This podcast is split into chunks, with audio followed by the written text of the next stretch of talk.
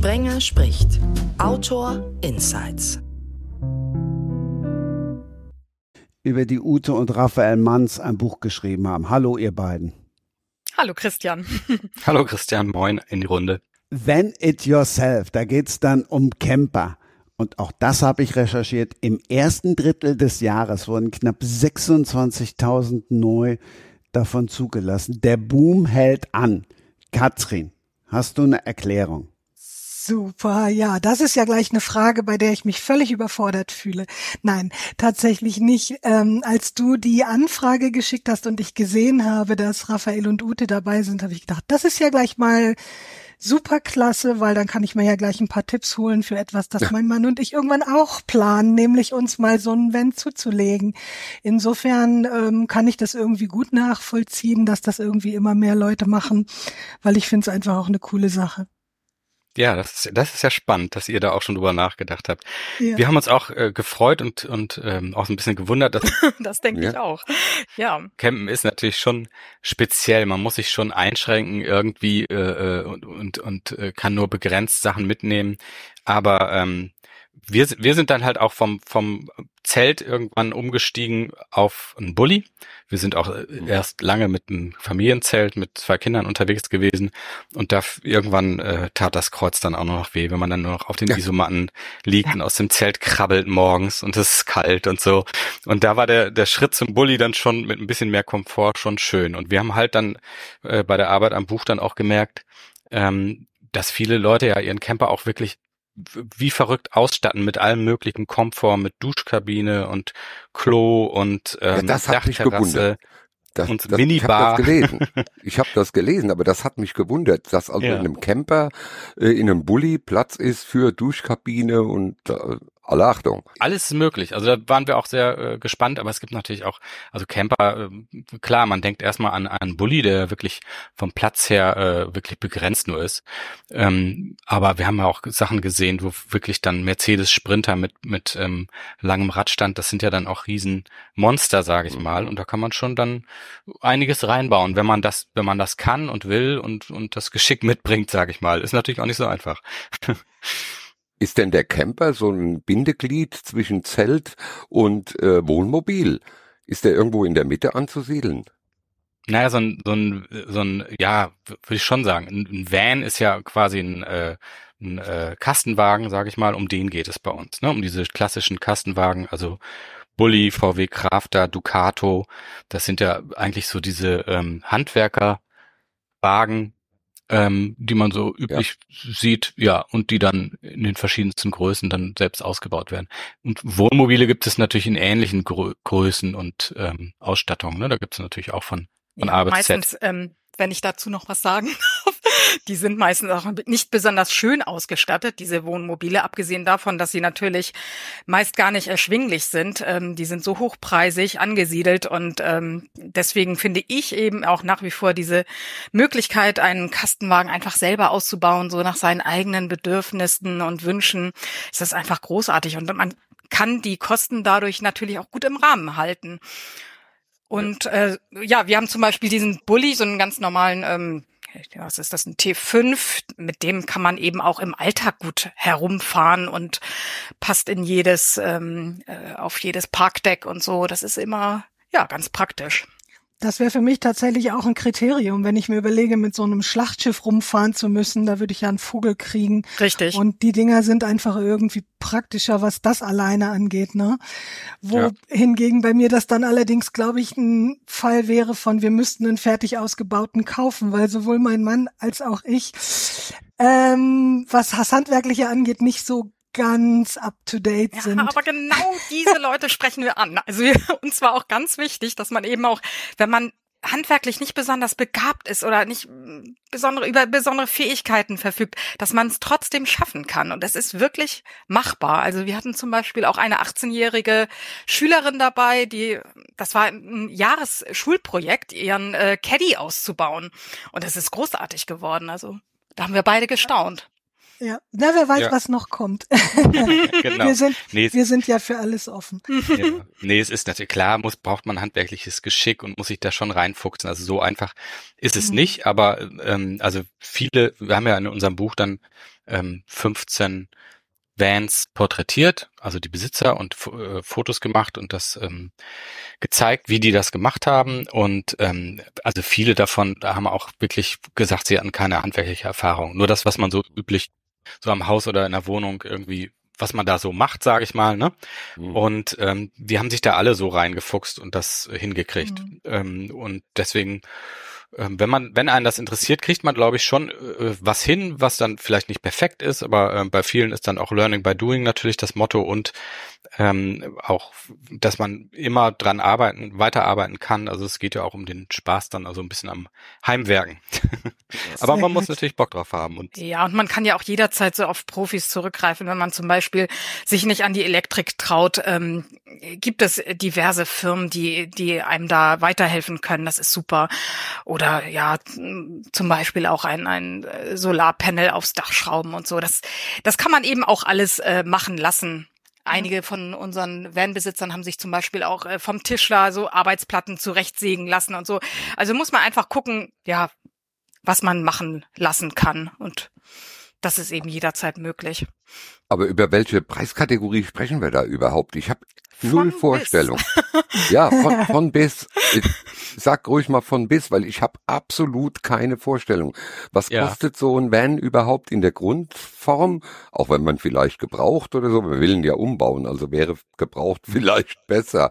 Ja. Äh, was kostet sowas? Ja, keine auch Ahnung. Ist, auch das ist, liegt natürlich am Alter und an der Ausstattung und was man jetzt genau hat und so weiter. Also wir hatten da Leute, die sich wirklich für, für so drei, viertausend Euro einen günstigen, gebrauchten, älteren zugelegt haben und andere, die dann äh, eher so 15, 20.000, also nur für das Auto ausgegeben haben. Und beim Ausbauen ist es so ähnlich, ne? wenn man klein anfängt und das nicht so äh, nicht so viel Wert auf auf Riesenluxus und so weiter legt, dann kann man, glaube ich, schon mit 2.000, 3.000 Euro anfangen, sage ich mal. Und ähm, das, äh, Ende ist offen. Ne? Wir haben dann wirklich auch Leute, die dann äh, 15, 20.000 oder 15.000 reingesteckt haben. Ne? Das kommt immer so drauf an. Aber das war auch das Spannende für uns, das zu sehen, dass, was alles möglich ist. Ne? Dass man quasi klein anfangen kann und bis genau. zum Luxusmobil das da aufmotzen kann. Oh, das hört sich aber schon erschwinglich an. Also von daher ja. mhm. ähm, ist das was, wo man sagt, ja, ich, ich will jetzt nicht 20.000 Euro in irgendwas investieren, wo ich dann hinterher sage, oh, habe ich mir bequemer vorgestellt, habe ich mir schöner vorgestellt. Ja. Äh, da wäre es natürlich schon schön, wenn man klein anfangen kann. Und wenn, genau. wenn man dann Gefallen dran findet, dann kann man immer noch sagen, so, in zwei Jahren investieren wir mal richtig. Ja. Das, Gut, das, Gute ist ja tatsächlich auch, dass man quasi sich das Auto kaufen kann und theoretisch es ja auch schon benutzen kann, um damit rumzufahren. Dann lege mhm. ich halt eine Luftmatratze rein oder so und kann schon fahren, ohne dass ich jetzt ganz fertig bin mit dem Ausbau. Richtig. Das finde ich, das finde ich tatsächlich reizvoll an dieser Idee. Ja. Mhm. Stimmt, stimmt, ja, doch, das so haben viele auch tatsächlich begonnen. Ne? Das ja. ist natürlich auch ein never-ending Prozess womöglich, äh, der sich über über teilweise auch über Jahre hingezogen hat bei den Van-Ausbauern, ne? weil einfach aus Zeitmangel auch äh, man gar nicht schafft irgendwie in einem in einem, einem Monat, sage ich mal, äh, sich so einen fertigen Van hinzustellen. Mhm. Und dann während der Zeit möchte man natürlich auch schon verreisen und kann dann, ja. kann das natürlich auch schon. Ne? Kriegt ja, ihr denn da auch Rückkopplungen von Leuten, die sagen, Mensch, ich habe nach euren Vorgaben das gemacht und bin total zufrieden oder das hat gut geklappt? Also ähm, vor, äh, es ist so, wir haben jetzt kein äh, Ausbaubuch gemacht, wo äh, ähm, wo wir richtig ähm, eine Anleitung gemacht haben, sozusagen. Ne? Das haben wir nicht gemacht. Wir liefern auch keine technischen Details oder sowas, sondern wir haben wirklich nur ähm, Vans vorgestellt. Ähm, eher mit Bildern und Beschreibungen, sage ich mal. Natürlich mhm. haben wir auch Rückmeldungen und Resonanzen bekommen, aber man kann jetzt nicht quasi hingehen und das so nachbauen, sage ich mal. Es ist aber auch so, dass je nach nach, nach den Möglichkeiten und dem, dem Bedarf ähm, wirklich jeder also nee, mal anders angefangen. Es gibt im Grunde keinen Bauplan, nach dem, mit dem jeder was anfangen kann, der sich mhm. Van ausbauen will, weil die mhm. Fahrzeuge und die Bedürfnisse und die Kosten und so weiter ist alles so unterschiedlich. Da muss sich schon jeder so ein bisschen äh, selber reinfuchsen und gucken, was zu ihm passt. Und wir wollen damit unserem Buch einfach Anregungen geben und ähm, Inspirationen liefern, dass die Leute einfach sehen, was ist möglich, was kann man machen und wie geht das so ungefähr. Ja, aber so einen richtigen Bauplan oder sowas wollten wir gar nicht. Ja, aber ihr inspiriert ja. die Leute ja. Ja, das ihr hoffe ich. Und, das hoffe ich, genau. Da ja. könnte es ja schon sein, dass der eine oder andere sich meldet und sagt, Mensch, durch diese Bilder, äh, durch eure Beispiele habe ich dazu gefunden und äh, es hat gut geklappt. Ja. Ja, das Buch ist ja auch noch nicht so lange erhältlich, von daher warten Hoffen wir, wir noch, genau. Aber doch, natürlich haben wir schon äh, viele positive Rückmeldungen und auch ja. äh, ganz konkret ist jemand gesagt, ja, das und das fand ich ganz toll bei dem und dem Wagen mhm. und das mache ich bestimmt auch so oder das wollte ich gerne so machen. Ähm, doch, das, das haben wir natürlich schon. Ja, ich habe natürlich Komm, euch auch gegoogelt und habe, man macht sich ja schlau über die Gesprächspartner äh, und habe gesehen bei Amazon, äh, ihr habt sehr gute Kritiken für das Buch. Das ist schon toll. Ja, ja. herzlichen Dank. Das hat uns natürlich auch sehr gefreut.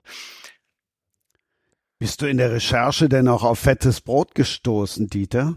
Ja, allerdings. Tatsächlich. ja, bin ich auch. Und äh, war etwas verwirrt im ersten Moment, weil ich gedacht habe, oh, Namensgleichheit, äh, ja, das, doch, das ist manchmal nicht ganz einfach. Also bei Katrin zum Beispiel ist es relativ einfach gewesen. Da ist man sich sofort sicher, wenn man mit einem Buchtitel reingeht und, und guckt. Ja. Zumal Katrin ja auch, was ich nicht weiß, Katrin, du bist ja auch im Syndikat, also in der Vereinigung, in, in dem Verein der deutschsprachigen Krimi-Autorinnen und Autoren. Haben wir uns da schon mal gesehen bei, bei der Kriminale oder gehst du da nicht hin? Mein lieber Dieter, genau die gleiche Frage habe ich mir im Vorfeld auch gestellt. Ähm, ich war allerdings jetzt ein paar Jahre nicht aus privaten Gründen. Meine letzte Kriminale war die in Marburg. Das ist schon etliche Jahre her. Und das war die, das war die äh, letzte Kriminale ohne mich, denn ich bin erst ein Jahr später dazugestoßen. Da guckst du. Also die Antwort auf deine ja. Frage ist nein. Nein. Aber vielleicht das nächste Jahr in Hannover. Ja, in Hannover, da dort werde ich auf jeden Fall sein. Genau, ja, da würde ich, schön. würde ich mich freuen. Nee, es ist immer ein tolles Treffen. Es ist immer eine, eine Gelegenheit, so viele äh, Gleichgesinnte, sage ich mal, kennenzulernen, zu treffen, sich mit denen auszutauschen und zu unterhalten. Es ist einfach genial. Also ich war jetzt wieder vier Tage dort und das waren vier Tage voller Gespräche, viel Lachen, viel Trinken, äh, aber auch viel gute Vorträge. Das ist ja das Tolle, dass man dort so viel lernt. Echt, ist das ein äh, Treffen für Krimi-Autoren ja, sozusagen? Ja, oder? Das, das ist, ist ein ja Verein. Gibt es auch für andere Genres?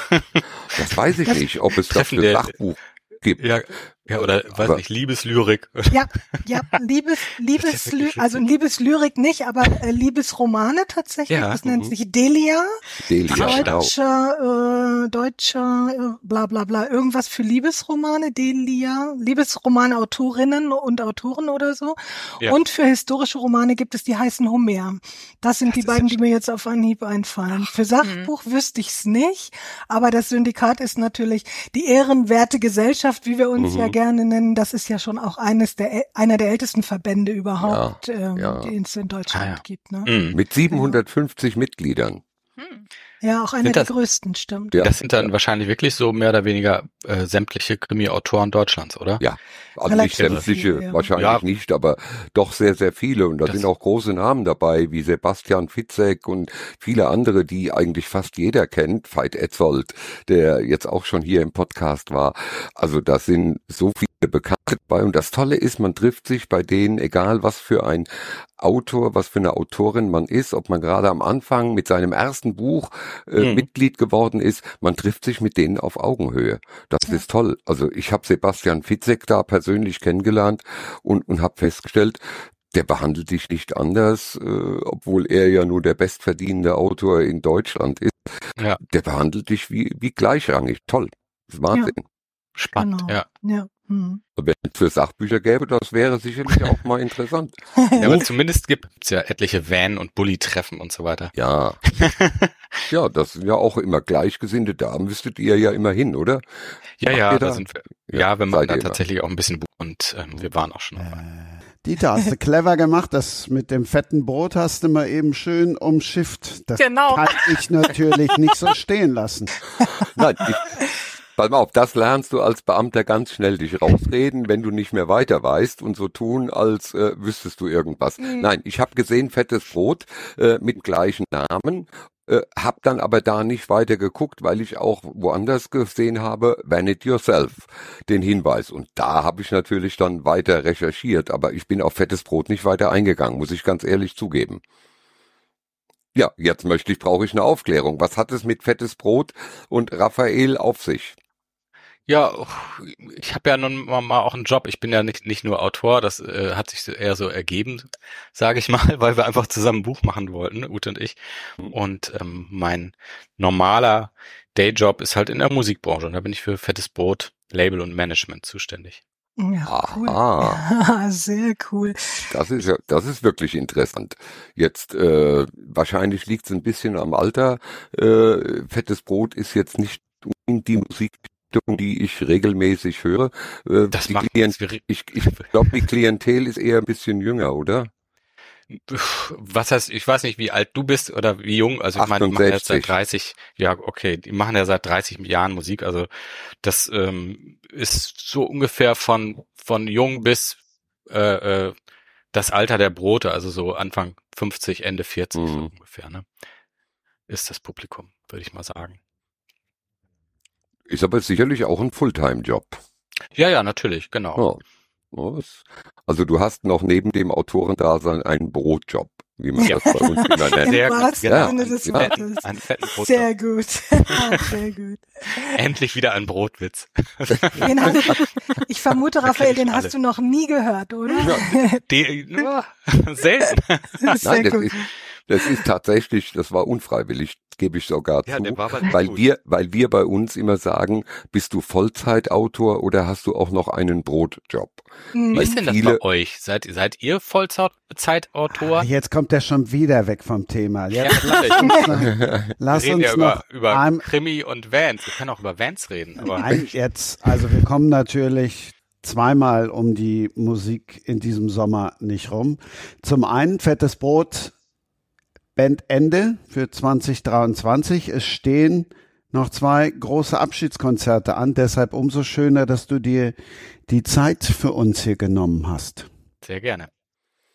Nee, ja, das werden die beiden letzten Fettes Brot-Konzerte erstmal sein. Ist natürlich traurig, aber es wird auch mit Sicherheit sehr, sehr, sehr, sehr schön. Freuen wir uns schon alle drauf, da den gebührenden Abschluss bist zu feiern. Du, bist du durch diese Touren auf die Liebe zum Van gekommen? Nee, das nicht gerade, aber es ist natürlich so, ist ein bisschen, ist ganz, ganz witzig, weil ähm, ähm, mit, mit einer Band auf Tour zu sein, ist ja fast wie Campingurlaub im Grunde. Man ist da ja auch äh, nicht mit Bus und Bahn oder sowas unter, unterwegs, sondern alle werden in große Reisebusse, in, in große Campingbusse quasi gequetscht. Das sind dann äh, sogenannte Nightliner. Und wir sind dann mit, mit 16 Mann Tag und Nacht in so einem, so einem Ding unterwegs. Da hat man dann seine Schlafkabine und einen großen Kühlschrank und äh, Toilette und so weiter drin. Und das ist eigentlich wie ein, wie ein großer Campingausflug auf Tour dann. Ist so ähnlich, aber ähm, das sind dann nochmal ganz andere Riesen, Riesen ähm, sage ich mal, mit denen man dann unterwegs ist. Katrin outet sich jetzt als fettes Brot-Fan wahrscheinlich. Nee, ich fürchte, das muss ich verneinen. ich habe den zwar schon gehört, aber ich bin auch, ich bin auch nicht so die große Musiktante. Also wenn mich gefragt werde, was hörst du denn, dann muss ich sagen, mh, hm, ab und zu mal Radio, wenn ich Auto fahre oder so, aber sonst könnte ich gar nicht so eine richtige Lieblingsband nennen. Von daher. Und welche Musikrichtung? Ja, total unterschiedlich. Also ich ja. habe ich hab früher viel Popmusik gehört, bin jetzt ein bisschen mit ein bisschen älter äh, geworden, ein bisschen härter unterwegs, aber das ist das von Freund von mir, der ist Metal äh, Musikredakteur, der lacht sich jetzt tot, wenn ich sage etwas härter unterwegs. Ähm, Also, was ich jetzt gerade für mich ein bisschen entdeckt habe, es sind so Bands wie Maneskin. Ich weiß nicht mal, ob ich die richtig ausspreche. Also daran merkt ihr, wie, wie wenig ich da eigentlich musiktechnisch unterwegs bin. Ich höre zum Beispiel auch beim Schreiben keine Musik, anders als viele andere Autoren das tun. Ich brauche meine Ruhe. Und ich kann auch nicht den ganzen Tag hm. irgendwie das Radio laufen lassen, weil ich immer das Gefühl habe, das stresst mich. Von daher ab und zu mal eine Playlist oder so. Ich habe früher viel Depeche Mode gehört, da bin ich ein bisschen drauf zurück jetzt gerade.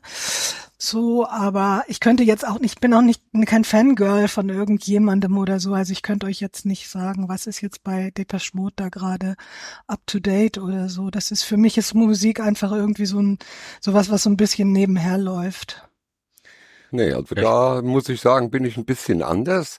Äh, ich habe tatsächlich Musikrichtungen, die ich gerne höre und das sind aktuell ich muss mich jetzt outen, es tut mir zwar in der Seele weh, aber ich, ich höre gerne Schlager, tatsächlich. Äh, vor zehn Jahren hättest du mich mit einem Ticket für Helene Fischer nicht erfreuen können. Inzwischen war ich schon dreimal auf Konzerten von Helene Fischer und von daher, das hat sich auch so ein bisschen gewandelt. Früher, gut, ich, ich sage immer ganz gerne, heute ginge ich gerne zu Ü80-Partys, nee, 80er-Partys.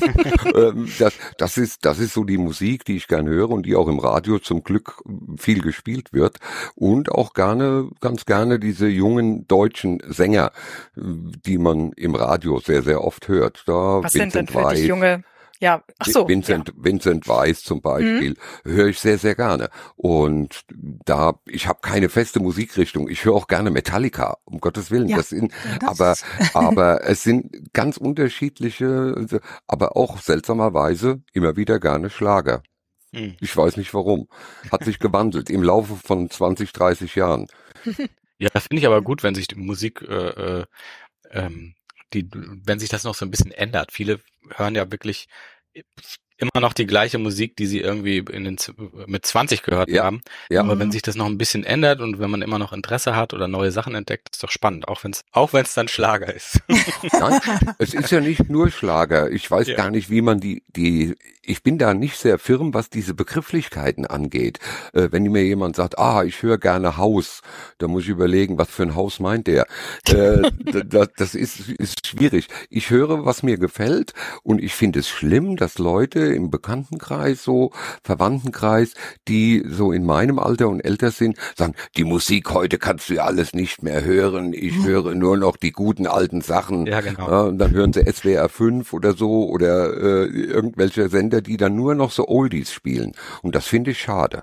Ah, das ist auch der klassische Satz fürs Altwerden, oder? Früher war ja. die Musik besser. Ja, war alles besser. War ja alles, war alles besser. Nicht nur die Musik. Das, das Bällchen Eis hat ein Groschen gekostet. Ja, hallo. Äh, das sind Dinge. Nein, also da kann, da kann ich mich nicht mit anfreunden. Dann, ich bin nämlich auch der Meinung, wenn du nicht ein bisschen offen bist für das, was so abgeht, äh, egal in Kunst, Literatur, Musik, für Neues, dann wirst du mhm. alt. Dann genau. wirst du wirklich mhm. alt. Das finde ich auch, ja. Das wäre schade drum. Nein, es gibt so viel tolle neue Sachen, die dann kommen und äh, ja, da muss man einfach auch mal offen dafür sein. Ich, ich merke das auch immer wieder. Äh, ich weiß nicht, habt ihr auch so ein Draht zur Jugend? Weil ich bin der Meinung, dass das etwas ist, was einen jung erhält, einen Draht zur Jugend zu haben ja. und mit denen auch zu reden und sich zu unterhalten. Habt Auf ihr das auch? Auf jeden Fall. Also ja. freizeitmäßig ähm, bin ich immer gerne im Pferdestall. Oh ja. Sind, äh, Mädels ohne Ende und ich finde die alle toll. Ich finde die ja. super und es bringt so einen Spaß mit denen. Ja. Ja. Und äh, ich finde auch gerade dieses Miteinander und mit den Pferden und so. Und dann haben die auch viel Ahnung und man tauscht sich aus und ich finde das ähm, ja sehr bereichernd. Ich finde das mhm. toll. Ich mag das. Ja, und wir, wir haben natürlich auch noch zwei Kinder im Teenageralter. Deswegen oh. haben wir da sowieso den, den direkten Kontakt, sage ich mal. Das ich ist gut, also, das ist viel wert. ich habe allein deswegen schon relativ viel Kontakt zu relativ vielen Jugendlichen, weil ich ja auch noch Jugendbücher schreibe. Mhm. Und ähm, in dem Zuge natürlich auch dann auf Lesungen unterwegs bin, oft dann vor so ganzen Klassen sitze oder gleich mhm. mehreren Klassen gleichzeitig. Und dann äh, kommt man dann natürlich schon ins Gespräch mit denen und muss ja auch so ein bisschen am Puls der Zeit bleiben. Was interessiert die? Wie reden die? Ist mhm. ja nicht schlimmer, als wenn eine alte Frau ein Jugendbuch schreibt und die Kinder sind peinlich berührt, weil sie, keine Ahnung, Disco schreibt und denkt, oh, okay, das hieß bei der früher mal so, aber heute sagt man das irgendwie ja dann doch anders. Ja. Nimmst du, nimmst, wenn du so ein, so ein Thema für ein, für ein Buch dann hast, nimmst du da quasi Rücksicht drauf, was, was gerade so äh, für die Jugendlichen interessant sein könnte? Oder also ich stelle mir äh. das richtig schwierig vor, dann was zu finden, was was wirklich ähm, ja, mhm. was was die auch interessiert, so, ne? Ja, also da, das ist wirklich nicht so einfach, da nicht peinlich ja. irgendwie in die Peinlichkeit abzurutschen. Ne? Ich habe das äh, große, das große Glück, dass das, was ich mache, das ist so, das läuft unter diesem furchtbaren Verlagslabel Romantasy. Das ist ja so ein Kofferwort aus Romance und Fantasy. Mhm. Ähm, das äh, heißt ähm, ich adaptiere das für mich dann ein bisschen. Ich brauche in meinen Büchern immer irgendwie natürlich etwas, was mich selbst auch interessiert und für das ich brenne. Und das heißt, ich arbeite eigentlich immer intertextuell. Heißt, ich verwende andere Literatur. Ich habe zum Beispiel mal eine Mystery Trilogie gemacht für Jugendliche, die basierte auf der auf dem Buch Rebecca von Daphne du Maurier. Da habe ich eine Adaption von gemacht. Oder es geht um das Phantom der Oper oder es geht ah. um so solche Dinge oder irgendwas von den von den Schwestern Bronte oder so. Das sind alles so Themen, die mich persönlich interessieren und das versuche ich dann so zu adaptieren, dass es die Jugendlichen dann wiederum anmacht, ist so ein blödes mhm. Wort, dass es denen anspricht. gefällt, anspricht, mhm. danke Ute, mhm. anspricht und ähm, die dann vielleicht auch mal Lust darauf kriegen, sich mal mit den Originaltexten zu befassen. Hatte ich jetzt tatsächlich mhm. gerade, da habe ich Sturmhöhe adaptiert und also von von Bronte, von von ähm, Emily Bronte und ähm, da kriegte ich tatsächlich relativ viel Rückmeldung von jungen Leserinnen hauptsächlich, die sagen, ah, jetzt habe ich mir das Original mal gekauft. Es ist ja ganz schön schwierig zu lesen, aber irgendwie auch cool. Und das ist dann so ein Effekt, den ich gerne erreiche mit meinen Jugendbüchern. Hm. Was für eine Altersgruppe sprichst du da an? Also das läuft im Moment, also dadurch, dass ich für einen ähm, Arena Verlag schreibe, das ist einer der größeren Jugendbuchverlage von Deutschland, die sortieren das wirklich als Jugendbuch ein. Ähm, ich finde aber, es läuft, fand es für mich eigentlich besser, über diese Young, Young Adult Schiene zu gehen und zu sagen, die Bücher sind eigentlich immer für so ab 14 bis 99. Also ich habe auch relativ mhm. viele Leser und oder Leserinnen hauptsächlich, weil es ist ja ein Romance-Thema, haben wir nochmal ein anderes Thema steckt dahinter. Dass es junge Frauen lesen oder auch Frauen in meinem Alter, die sich einfach dafür interessieren, was ist da jetzt für eine Adaption passiert. Ne? Von daher, aber vermarktet wird es tatsächlich als Jugend wäre genau genommen 14 bis 18 oder ah. so. Und ich bin überhaupt kein Fan von solchen Schubladen. Ich finde, ja. Socken gehören in Schubladen, aber keine Autorinnen. ja. Von daher. Stimmt. Ja. ja, da hatte ich jetzt ein, ein, sehr schönes und für mich sehr überraschendes Erlebnis. Du wirst das, Katrin, vielleicht bestätigen können.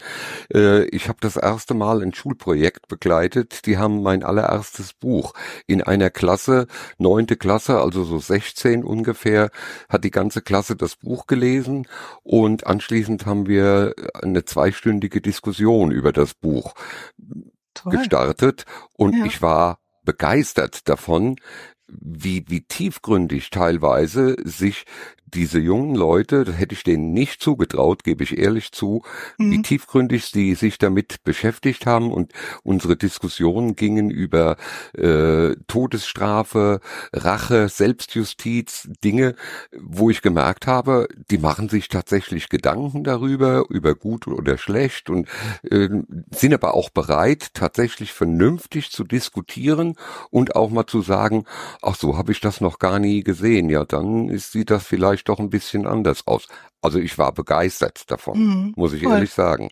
Das, und ja. ich würde das gerne immer wieder machen, weil ich merke, dass selbst mit einem Kriminalroman, der ein bisschen geschichtlichen Hintergrund hat, die Jugendlichen daran Interesse haben und gleichzeitig was lernen. Ja, Kriminalroman ist ja sowieso das eins der Genres, mit denen du super irgendwelche sozialen Missstände aufzeigen kannst und dabei genau. dann auch noch unterhalten. Ne? Da, ich denke, da sind wir uns ja einig. Aber cooles Projekt. Wie bist, wie ist das dazu gekommen? Hast du das selbst organisiert?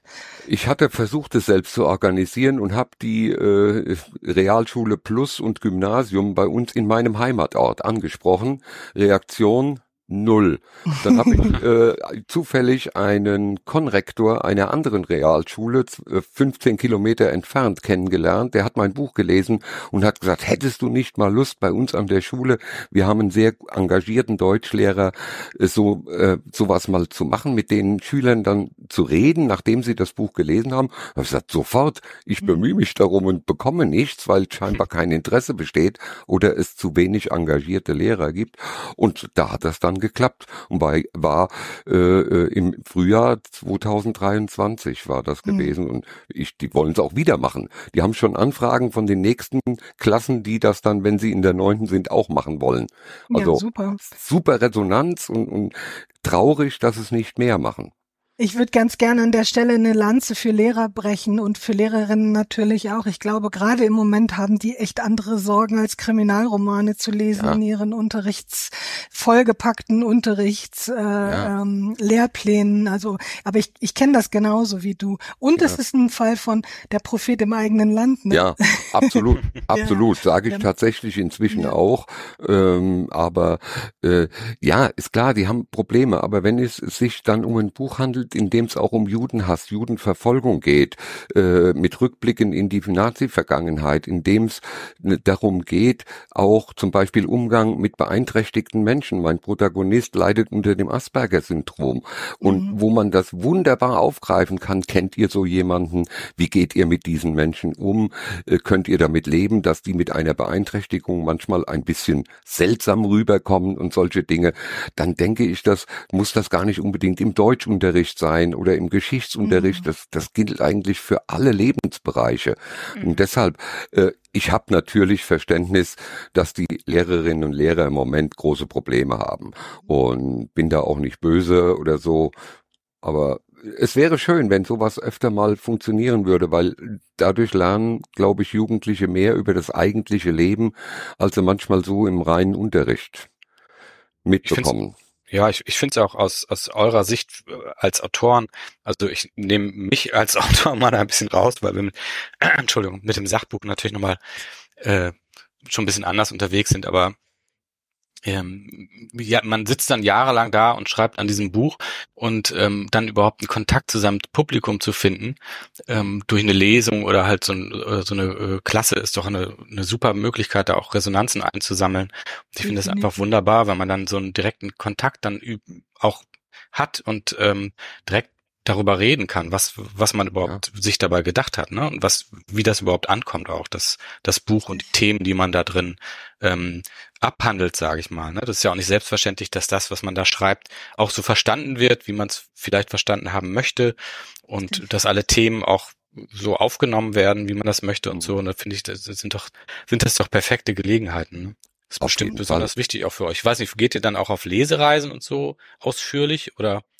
Ähm, also ich habe jetzt tatsächlich dieses Jahr das erste Mal eine Lesungsagentur engagiert, die sich darum kümmert und deswegen kann ich jetzt mal mit äh, aus vollstem Herzen sagen, ja, für das neue Buch für Toxin werden wir jetzt, werden meine Co-Autorin und ich äh, unterwegs sein, wobei man sich das nicht so vorstellen muss, dass wir jetzt irgendwie vier Wochen unterwegs sind, so wie jetzt äh, bei, bei so einer Tour von einer Band, ne? Mhm. Sondern das ist dann immer eher so punktuell. Im Herbst sind wir dann mehr unterwegs, aber wir fahren dann oft auch mal für eine Lesung irgendwo hin. Ähm, und im Ganzen, übers ganze Jahr gesehen, kommen da dann schon eine ganze Menge Lesungen zusammen, die auch notwendig sind, wenn man so wie ich das macht, vom Schreiben lebt. Ne? Also ich habe mhm. ja keinen Brotjob danebenher mehr, sondern ja. ich bin Vollzeitautorin, um mal die Frage zu beantworten, die Christian vorhin abgewürgt hat. Ja, genau. so komme ich ins Boot. Okay, ich komme aber noch anders ins Boot. Dieter, wie hieß dein erstes Buch, bevor alle googeln? Mein erstes Buch hieß Frankfurter Kaddisch. Und ich war damals entsetzt, als der Verlag mir voller Stolz den Titel mitgeteilt hatte. Ich hatte einen ganz anderen Titel im Sinn. Das Buch sollte heißen Spring, Ausrufezeichen, also äh, der Imperativ. Und äh, sie haben dann mir voller Stolz mitgeteilt, ihr Buch heißt Frankfurter Kaddisch. Ich habe gesagt, seid ihr wahnsinnig? Kein Mensch weiß, was Kaddisch heißt, was das bedeutet. Und äh, haben sie gesagt, ja genau deshalb haben wir den Titel gewählt, das macht die Leute neugierig und sie haben recht gehabt. Hat sie haben tatsächlich recht gehabt. Ich habe mich das eines Besseren belehren lassen und äh, das ist, bevor einer fragt, Kaddisch, Weiß es einer von euch? Nein. Nein. Ich wollte fragen. Gut, gut. Kaddisch ist das jüdische Totengebet. Das ist vergleichbar, wird am Grab ein, eines, äh, einer Beerdigung gesprochen, wenn es geht, vom ältesten Sohn. Und das ist ähnlich wie unser Vater unser dann, vergleichbar. Und ähm, das ist Kaddisch, weil es sich eben viel um Juden dreht. Mein Protagonist ist Jude, Frankfurter Jude in der Jetztzeit, also das Buch ist 2016 erschienen. Und ähm, da hat das natürlich tatsächlich doch gut geklappt, muss ich sagen, erstaunlicherweise. Aber äh, um nochmal auf die Frage mit den Lesungen äh, zu kommen, ich bin in einem Interview mal gefragt worden, was macht Ihnen am meisten Spaß am Schreiben? Und habe ich gesagt, tatsächlich nicht das Schreiben, das macht natürlich Spaß, Lesungen, die machen mir tatsächlich am meisten Spaß, weil da der Kontakt, der direkte Kontakt zum Publikum da ist. Die Leute haben, wenn sie mal aufgetaut sind, die Möglichkeit, Fragen zu stellen. Äh, es kommen natürlich auch schon mal Einwände oder Besserwissereien, das hat man natürlich auch schon mal, aber das, damit muss jede Autorin und jeder Autor leben lernen. Aber das ist für mich das Allerschönste. Also ich habe wahrscheinlich nicht ganz so viele Lesungen wie Katrin. Ich komme im Jahr so auf zehn bis zwölf Lesungen in etwa. Ich hätte gern mehr, aber es ist nicht so ganz einfach in der heutigen Zeit an Lesungen zu kommen. Mhm. Das ist, ist, ist definitiv so, ja. Ist echt so? Ist das so schwierig? Ja. Ich dachte, das wäre, also ich hatte so den Eindruck, dass das dass ähm, immer mehr Lesungen angeboten werden, sage ich mal. Oder Spannend. kommt man da nicht dazwischen? oder ist, oder ist es andersrum? Vielleicht nehme ich es auch nur anders wahr oder so. Naja, letztendlich ähm, muss man sagen, haben die Lockdowns uns Autorinnen und Autoren ein Berufsverbot erteilt. Mhm. Viele, viele Autorinnen und Autoren leben ja tatsächlich nicht von dem Verkauf ihrer Bücher, sondern von den Veranstaltungen, von den Lesungshonoraren. Das heißt, die schreiben ihre Bücher, damit sie Lesungen anbieten können. Und das war innerhalb von kürzester Zeit weg von 0 auf 100, also von, von 100 auf 0 eigentlich so rum ja gesehen. Mhm. Und ähm, das läuft jetzt langsam wieder an, aber es ist doch auch alles noch extremst verhalten. Also die Buchhandlungen wissen nicht genau, kommt überhaupt jemand. Die Veranstaltungs, äh, die, die Veranstalter, die jetzt eher so Institutionen sind, weiß ich nicht, Literaturhäuser oder so, die haben dann natürlich ihre Klientel, aber es gibt jetzt natürlich auch viele, viele Autorinnen und Autoren, die jetzt einfach wieder Lesungstermine brauchen. Ne? Also es ist ja. schon nicht ganz so einfach, ja. Hm. Nein, ich wollte nur gerade mit den Vergleich mit der mit der Musikbranche ja auch ziehen. Da war es natürlich auch so ähnlich. Und das haben wir ja auch erlebt. Da war auch ja. äh, konnten wir natürlich auch keine Konzerte und Touren und so weiter spielen. Aber es lief danach dann dann schnell wieder an, sage ich mal. Ne? Es war dann äh, der Markt war völlig überfordert und äh, alle Touren und alle Veranstaltungsorte waren dann schnell äh, ausgebucht, als es wieder ging. Mhm. Aber mittlerweile hat sich das, ich glaube, so ab, ab diesem Jahr wieder ganz gut zurechtgerüttelt, sag ich mal. Wir hatten auch Glück. Jetzt Anfang des Jahres, April, war die, war die Tour und ähm, da gab es natürlich keine Corona-Einschränkungen mehr. Wir hatten zwar trotzdem noch die, die Krankheit an Bord, aber es hat alles, alles noch ganz gut hingehauen. Mhm. Aber ich wusste nicht, dass das auch so für, für den, ähm, äh, für euren Markt quasi so schwierig jetzt noch ist. Hätte ich nicht gedacht. Ja, es, es wird jetzt wieder besser, ne? Aber gut, mhm. man muss natürlich auch davon ausgehen, ich will jetzt hier auch nicht die ganze Zeit die Cassandra spielen oder so, aber es hat natürlich auch einigen Buchhandlungen das Genick gekostet, ne? mhm. ne? Ja. So die pleite gegangen sind dadurch. Ähm, die Branche an sich hat's nicht ganz so einfach, weil immer weniger Leute lesen. Bla, das muss ich ja jetzt hier auch nicht in aller Breite ausführen. Aber ich empfinde das schon so, dass es noch nicht wieder den Stand von, ich sag mal, Frühjahr 2019 hat. Das ist immer noch nicht so. Ich hoffe, dass es irgendwann da mal wieder hingeht. Was ich merke, um jetzt mal wieder positiv zu werden, dass die Leute extrem hungrig sind. Also wenn ich dann Lesungen habe und dann die Leute vor mir sitzen, dann sind die unfassbar dankbar dafür, dass wieder was mhm. passiert. Weiß ich nicht, die Dieter, geht dir das auch so? Ja. Ja, ja ne? geht mir genauso. Und ich empfinde das auch als sehr angenehm, dass die Leute sich wieder trauen, wohin zu gehen, nicht mehr da mit Maske sitzen müssen und sagen, ach, es ist endlich mal wieder etwas, auch was Kulturelles, wo man hingehen kann. Und da, das freut mich natürlich auch sehr. Ja. Ja, weil ich, ich hätte Angebote für Lesungen, kriege ich Anfragen, bekomme ich jede Menge. Allerdings dann immer mit dem Zusatz, ja, wir sind aber eine äh, mhm. katholische mhm. öffentliche Bibliothek, wir können nichts zahlen. Ja. Vielleicht einen Fahrkostenzuschuss. Was machst so. du dann? Das ich interessiert gebe, mich jetzt rein persönlich. Was ja, machst du dann? Äh, da ich ja äh, keinen Brotjob habe und auch keinen brauche, weil ich ja Pensionär bin und auch ohne das Schreiben äh, ganz gut leben könnte, ähm, sage ich dann tatsächlich zu, weil mhm. es einfach auch wieder neues Publikum schafft, weil mhm. ich dort eben meine Bücher vorstellen kann, weil ich dort, weil die Leute das hören und sagen, ach, da müsste ich doch mal eins, zwei lesen von ihm. Und das bringt natürlich irgendwo auf lange Sicht ein bisschen was, aber äh, es ist besser als gar nichts. Mhm, ja, kann ich kann ich total nachvollziehen, würde ich glaube ich an deiner Stelle auch so machen. Mhm. Aus meiner Sicht ist es problematisch, sage ich ganz ehrlich. Ja. Weil für mich passiert, mir passiert das dann tatsächlich, wenn ich sage, ja, ich komme gerne, aber ich kriege Honorar XY, ich lebe mhm. davon davon, ja? ja. Und dann passiert es mir dann durchaus schon, dass die Veranstalter dann sagen, oh, es gibt viele andere Krimi-Autoren, dann fragen wir halt jemand anderes an, ne? Ist ein zweischneidiges Schwert. Ist natürlich. total zweischneidig, aber ich habe es ja vorweggeschoben, ich kann das, kann das total ja, nachvollziehen. Ich du hast, du hast natürlich recht. Ähm, aber äh, das, ich mache das bei Einrichtungen oder ich habe auch Benefizlesungen schon gemacht, wo mhm. ich weiß, die würden niemals einen Autor engagieren, der ein, ein Honorar nimmt, ein richtiges mhm. Honorar, würden die niemals engagieren, weil die das Budget teilweise gar nicht ja. haben. Ja. So eine katholische öffentliche Bibliothek, also die haben noch nicht mal 100 Euro, die sie bezahlen können. Die mhm. knapp, nee, wirklich, also ist ja. wirklich so. Ich weiß, ich habe mich mit denen lange unterhalten. Ich weiß, wie die äh, versuchen überhaupt durch Spenden und sowas, dass sie Bücher kaufen können, das ist schon schwierig. Na klar. Also da, und bei solchen äh, Institutionen habe ich ja durchaus auch schon umsonst gelesen. Ja. daher, ja, klar. Hm. Ja, Aber du sagst es ja selbst, es ist ein zweischneidiges Schwert. Ja, ist, ist ja. klar. Ich will um Gottes Willen niemandem sein Honorar kaputt machen. Ich möchte ja selbst auch lieber für Honorar lesen. Aber ähm, es gibt, wie gesagt, oder ich habe äh, Benefizveranstaltungen für die Ukraine, als das losging, ja, äh, eine ja. Benefizveranstaltung gemacht. Habe ich gesagt, okay, kein Honorar, Spenden. Die Leute sollen, es kostet keinen Eintritt. Die Leute mögen gerne etwas geben. Es ist für einen guten Zweck. Einmal war es für die Kinderkrebshilfe dann war es einmal für die Ukraine äh, und mhm. dann oder für die Ukraine-Flüchtlinge und dann äh, spenden. Das, das ist ja das Erstaunliche. Die Leute schrecken zurück vor 10 Euro Eintritt für zwei Stunden, für zwei Stunden mhm. Unterhaltung. Wirklich, äh, wie ich meine, hoffentlich gute Unterhaltung. Aber wenn es dann heißt, ja, es ist für einen guten Zweck, dann geben sie 20 Euro ohne, ohne ja. mit der Wimper zu zucken. Ja. Und ja, so ist das halt. Definitiv. Aber ich mache es trotzdem ganz gerne, muss ich sagen. Äh, aber ich, ich würde gern von, von äh, Ute und Raphael nochmal wissen, macht mhm. ihr denn auch so Vorstellungen, dass ihr, ihr könnt ja schlecht aus dem Buch lesen, es ist ja doch stark ja. bebildert. Äh, so was macht ihr gar nicht, oder?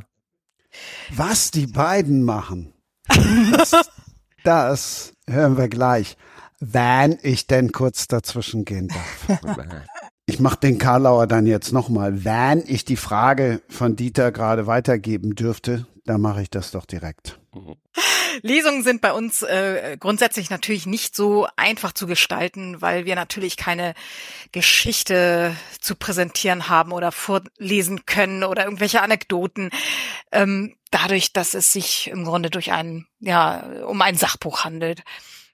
Ja, aber wir haben da einen ganz guten Weg gefunden. Wir machen tatsächlich, äh, da das Buch ja hauptsächlich von Bildern lebt, ähm, zeigen wir dann tatsächlich auch Bilder. Also wir haben jetzt eine kleine Lesung hier am Ort gemacht und ähm, waren auch schon auf einem ähm, Surf-Festival auf Fehmarn, wo wir unser Buch präsentiert haben und dann äh, ja, man kann sich das so vorstellen, wie früher diese diese äh, Reise-Dia-Shows, wo die Leute von ihren Reisen berichtet haben äh, und dann Dias dazu gezeigt haben. So ähnlich ist das bei uns auch. Wir zeigen dann Bilder aus dem Buch und erzählen dazu, äh, was es dort zu sehen gibt und was wir erlebt haben.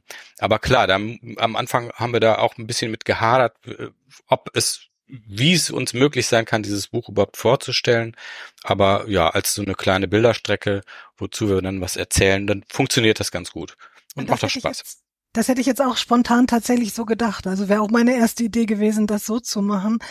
Ähm, was mich interessieren würde, seid ihr in den sozialen Medien da dann intensiv unterwegs? Ich könnte mir gerade vorstellen, dass es da auch eine große Community gibt, ja. die, keine Ahnung, Pinterest macht oder so. Seid ihr da aktiv? Das fände ich hm. spannend. Das Pinterest ja jetzt nun gar nicht so, sondern eher Instagram. Ähm. Mhm. Ja, da, es, das ist natürlich eine riesen Community, die tatsächlich, also als wir dieses Thema entdeckt haben, war das eigentlich ein reines Internetthema, sage ich mal. Da gab es noch noch kaum Bücher dazu. Das hat sich in den letzten Jahren dann auch sehr gewandelt ähm, zum Thema Van-Ausbau. Und die meisten sind tatsächlich im Internet unterwegs und suchen sich mhm. da ähm, in Communities und so weiter die Tipps und, und ähm, Inspirationen zusammen. Also das ist tatsächlich schon ein riesen ähm, Social Media Thema. Und ja, ja, wie gesagt, wir haben da auch äh, äh, recherchiert für unser Buch und dann natürlich auch die Van-Besitzer dort angesprochen über solche Communities. Das stimmt. Mhm. Finde ich immer so beneidenswert, wenn Autorinnen und Autoren so ein Special Interest Thema haben, wo sie so eine ganz klare Zielgruppe haben. Das haben wir nicht. ja, das stimmt. Allerdings ist das natürlich auch auch äh, eine kleine klare Zielgruppe, glaube ich. Stimmt, oder weiß ich. Ja. Ist schon eher ein Nischenthema dann eigentlich. Ne? Mhm. Aber das stimmt schon. Man kann schon ganz gezielt dann auf Social Media auch dann ähm, mit Hashtag Wenn-Ausbau oder so mhm. arbeiten, sage ich mal. Ne? Ja, aber wenn ich die Zahlen höre, die Christian am Anfang genannt hat, wie viel Vans angemeldet wurden im ersten Halbjahr, äh, dann scheint diese Zielgruppe so klein doch gar nicht zu sein. Oder sind das jetzt hm. nur die, die ihren Van nie ausbauen wollen, dann die vielen? Ich, ja, gute Frage. Kann man natürlich so wahrscheinlich auch nicht sehen, äh, sagen. Ne? Es, ich weiß jetzt auch nicht, war das die Zahl von gebrauchten Vans oder von Wohnmobilen? Aber es ist, ist schon so. Wir haben es auch gemerkt, als wir mit den Leuten gesprochen haben. Also der Gebrauchtmarkt für Kastenwagen ist äh, in den letzten Jahren irre leer gekauft worden. Mhm. Einfach weil sich so viele Leute dafür interessiert haben. Aber wer weiß, vielleicht haben einige davon auch den Wagen stehen gelassen und haben gedacht, oh, schaffe ich doch nicht. Oder aber es ist schon so, man merkt es auch, wenn man auf Campingplätzen unterwegs ist, das Thema Camping und ähm, Camperausbau, aber auch Wohnmobile und so, das, das hat schon wirklich extrem zugelegt. Das Vielleicht auch durch, durch Corona und während der Corona-Zeit, weil es gab dann ja. ja mal eine Phase, wo dann die Campingplätze wieder besucht werden durften im Gegensatz zu normalen Hotels. Und vielen war das vielleicht dann auch sicherer, im eigenen Wohnmobil oder im eigenen Camper unterwegs zu sein oder im Zelt, als irgendwie, weiß ich nicht, beim Hotel am, am Buffet zu stehen mit vielen Leuten. Ja, und viele haben ja auch diese Lockdown-Zeit tatsächlich dazu genutzt, äh, den eigenen Camper dann auszubauen. Ne? Da, ja. Da entstand ganz viel. Also letztendlich haben wir das so während unserer Recherche feststellen können. Bevor jetzt irgendjemand zurückskippt, da ging es um die neu zugelassenen Wohnmobile. Ah. Das andere war nicht rauszufinden. Was ich spannend fand, es wurden viel weniger Wohnwagen oder wie der hm. Bayer sagen würde, Wohnwägen ah. zugelassen. Also das spricht ja auch dafür, dass der Trend eher dahin geht, es dann doch individueller zu gestalten. Mhm. Ja, auf jeden Fall. Also wie gesagt, das haben wir ja auch gemerkt.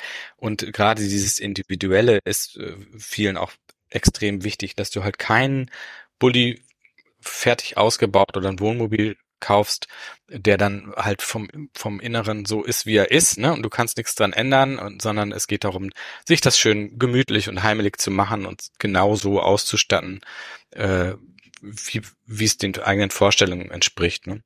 Und dieses Individuelle ist dann natürlich äh, ganz wichtig. Ich nehme jetzt noch mal so ein Wortspiel von Dieter auf, aber ein bewusstes. Stellt uns doch mal die drei abgefahrensten Vans vor.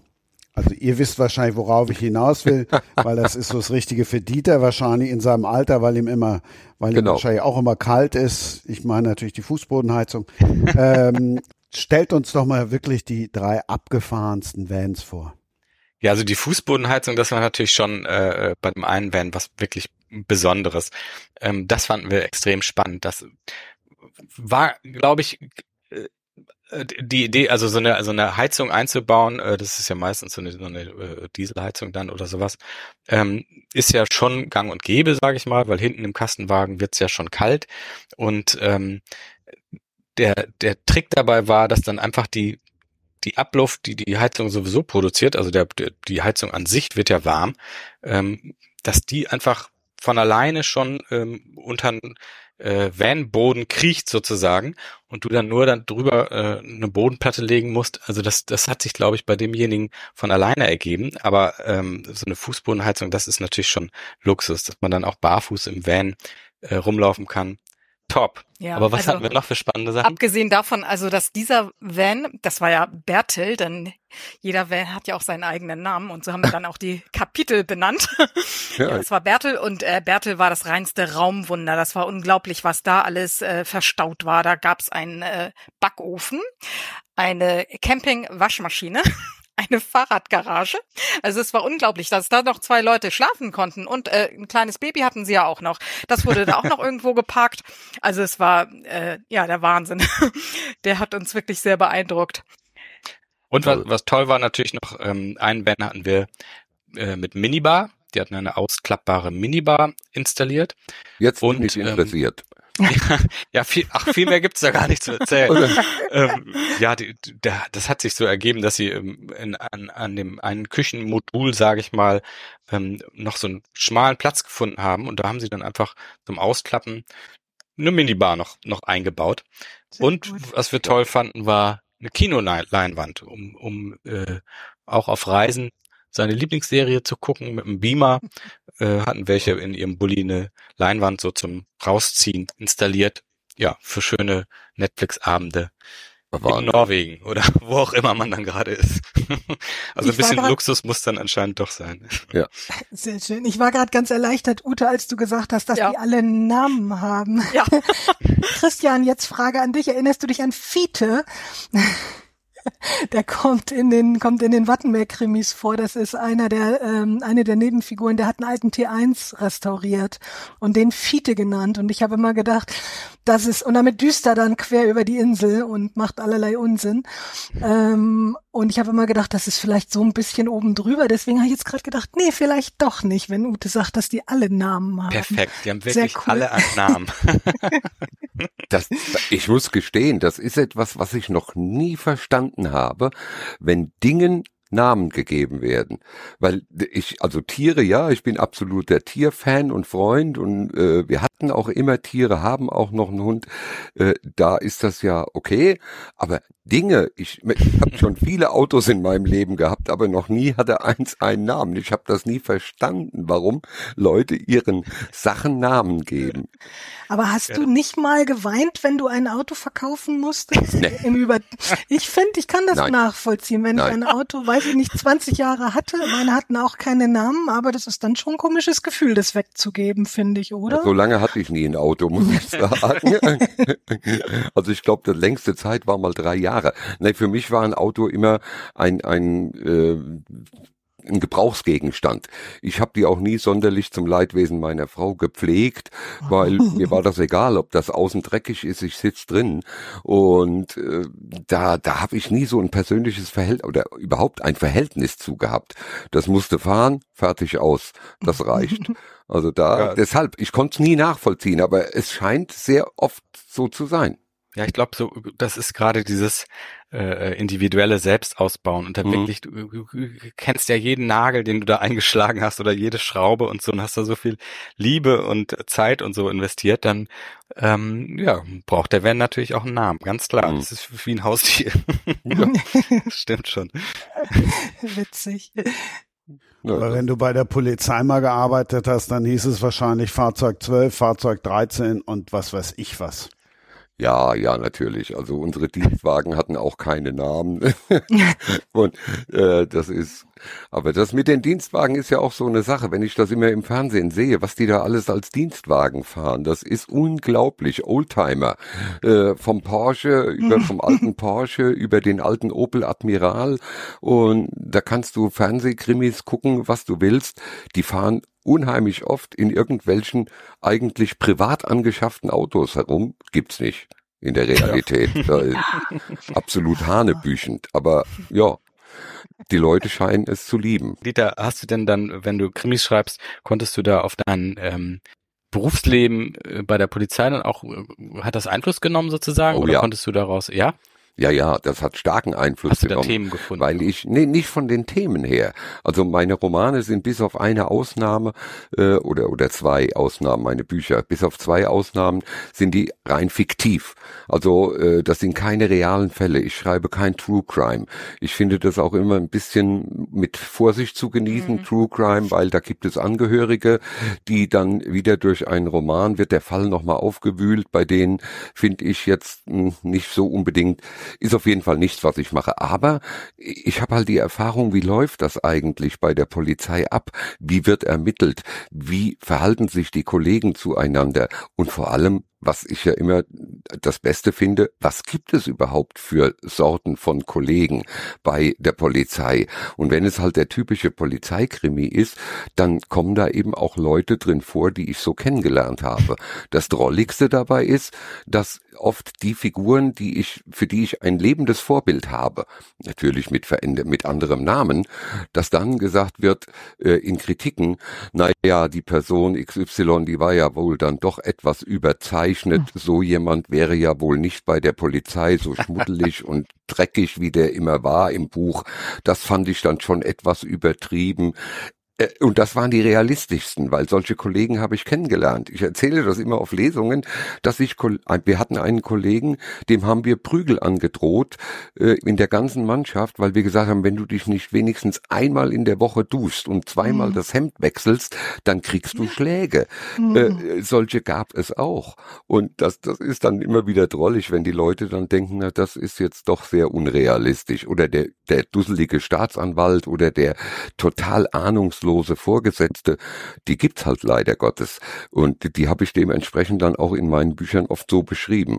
Äh, ist, ist schon manchmal nicht ganz einfach. Aber nee, ich habe aber schon davon profitiert, dass ich mich nicht über alles schlau machen muss, was die Polizeiarbeit angeht, weil ich das ja nun erlebt habe.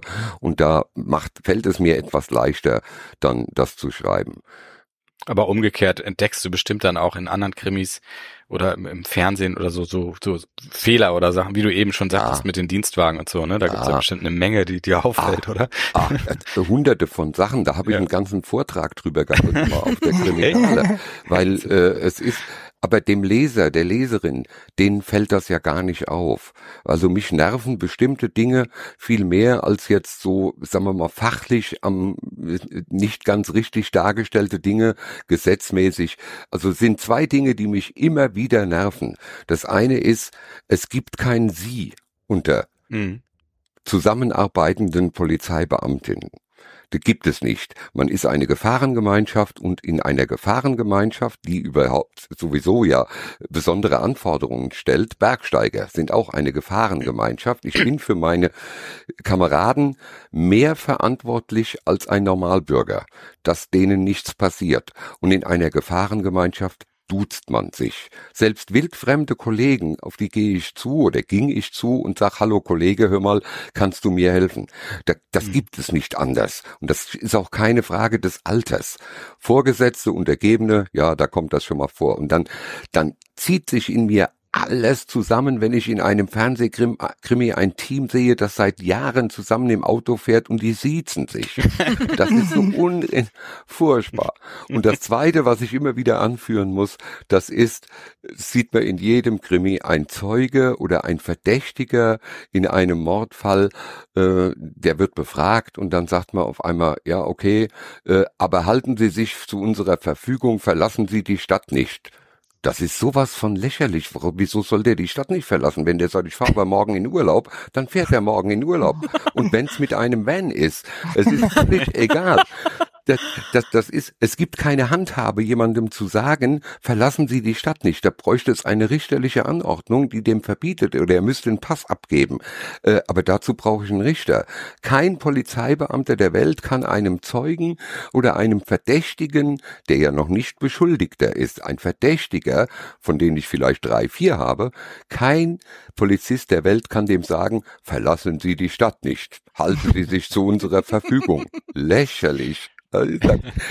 Da, da fällt mir immer nichts mehr ein. Wenn ich das im Fernsehen sehe, da, da sieht man es sehr, sehr oft. In Büchern liest man es eigentlich kaum, aber im Fernsehen schon relativ oft. Achtet mal drauf, wenn ihr Krimis überhaupt guckt.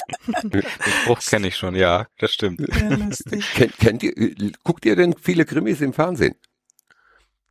Okay. Oder, ja, also Fernsehen. Ah. ich bin nicht so der Krimi-Leser, muss ich zugeben, aber mhm. ähm, Fernsehen dann schon eher Krimis mhm. oder Thriller. Mhm. Ja.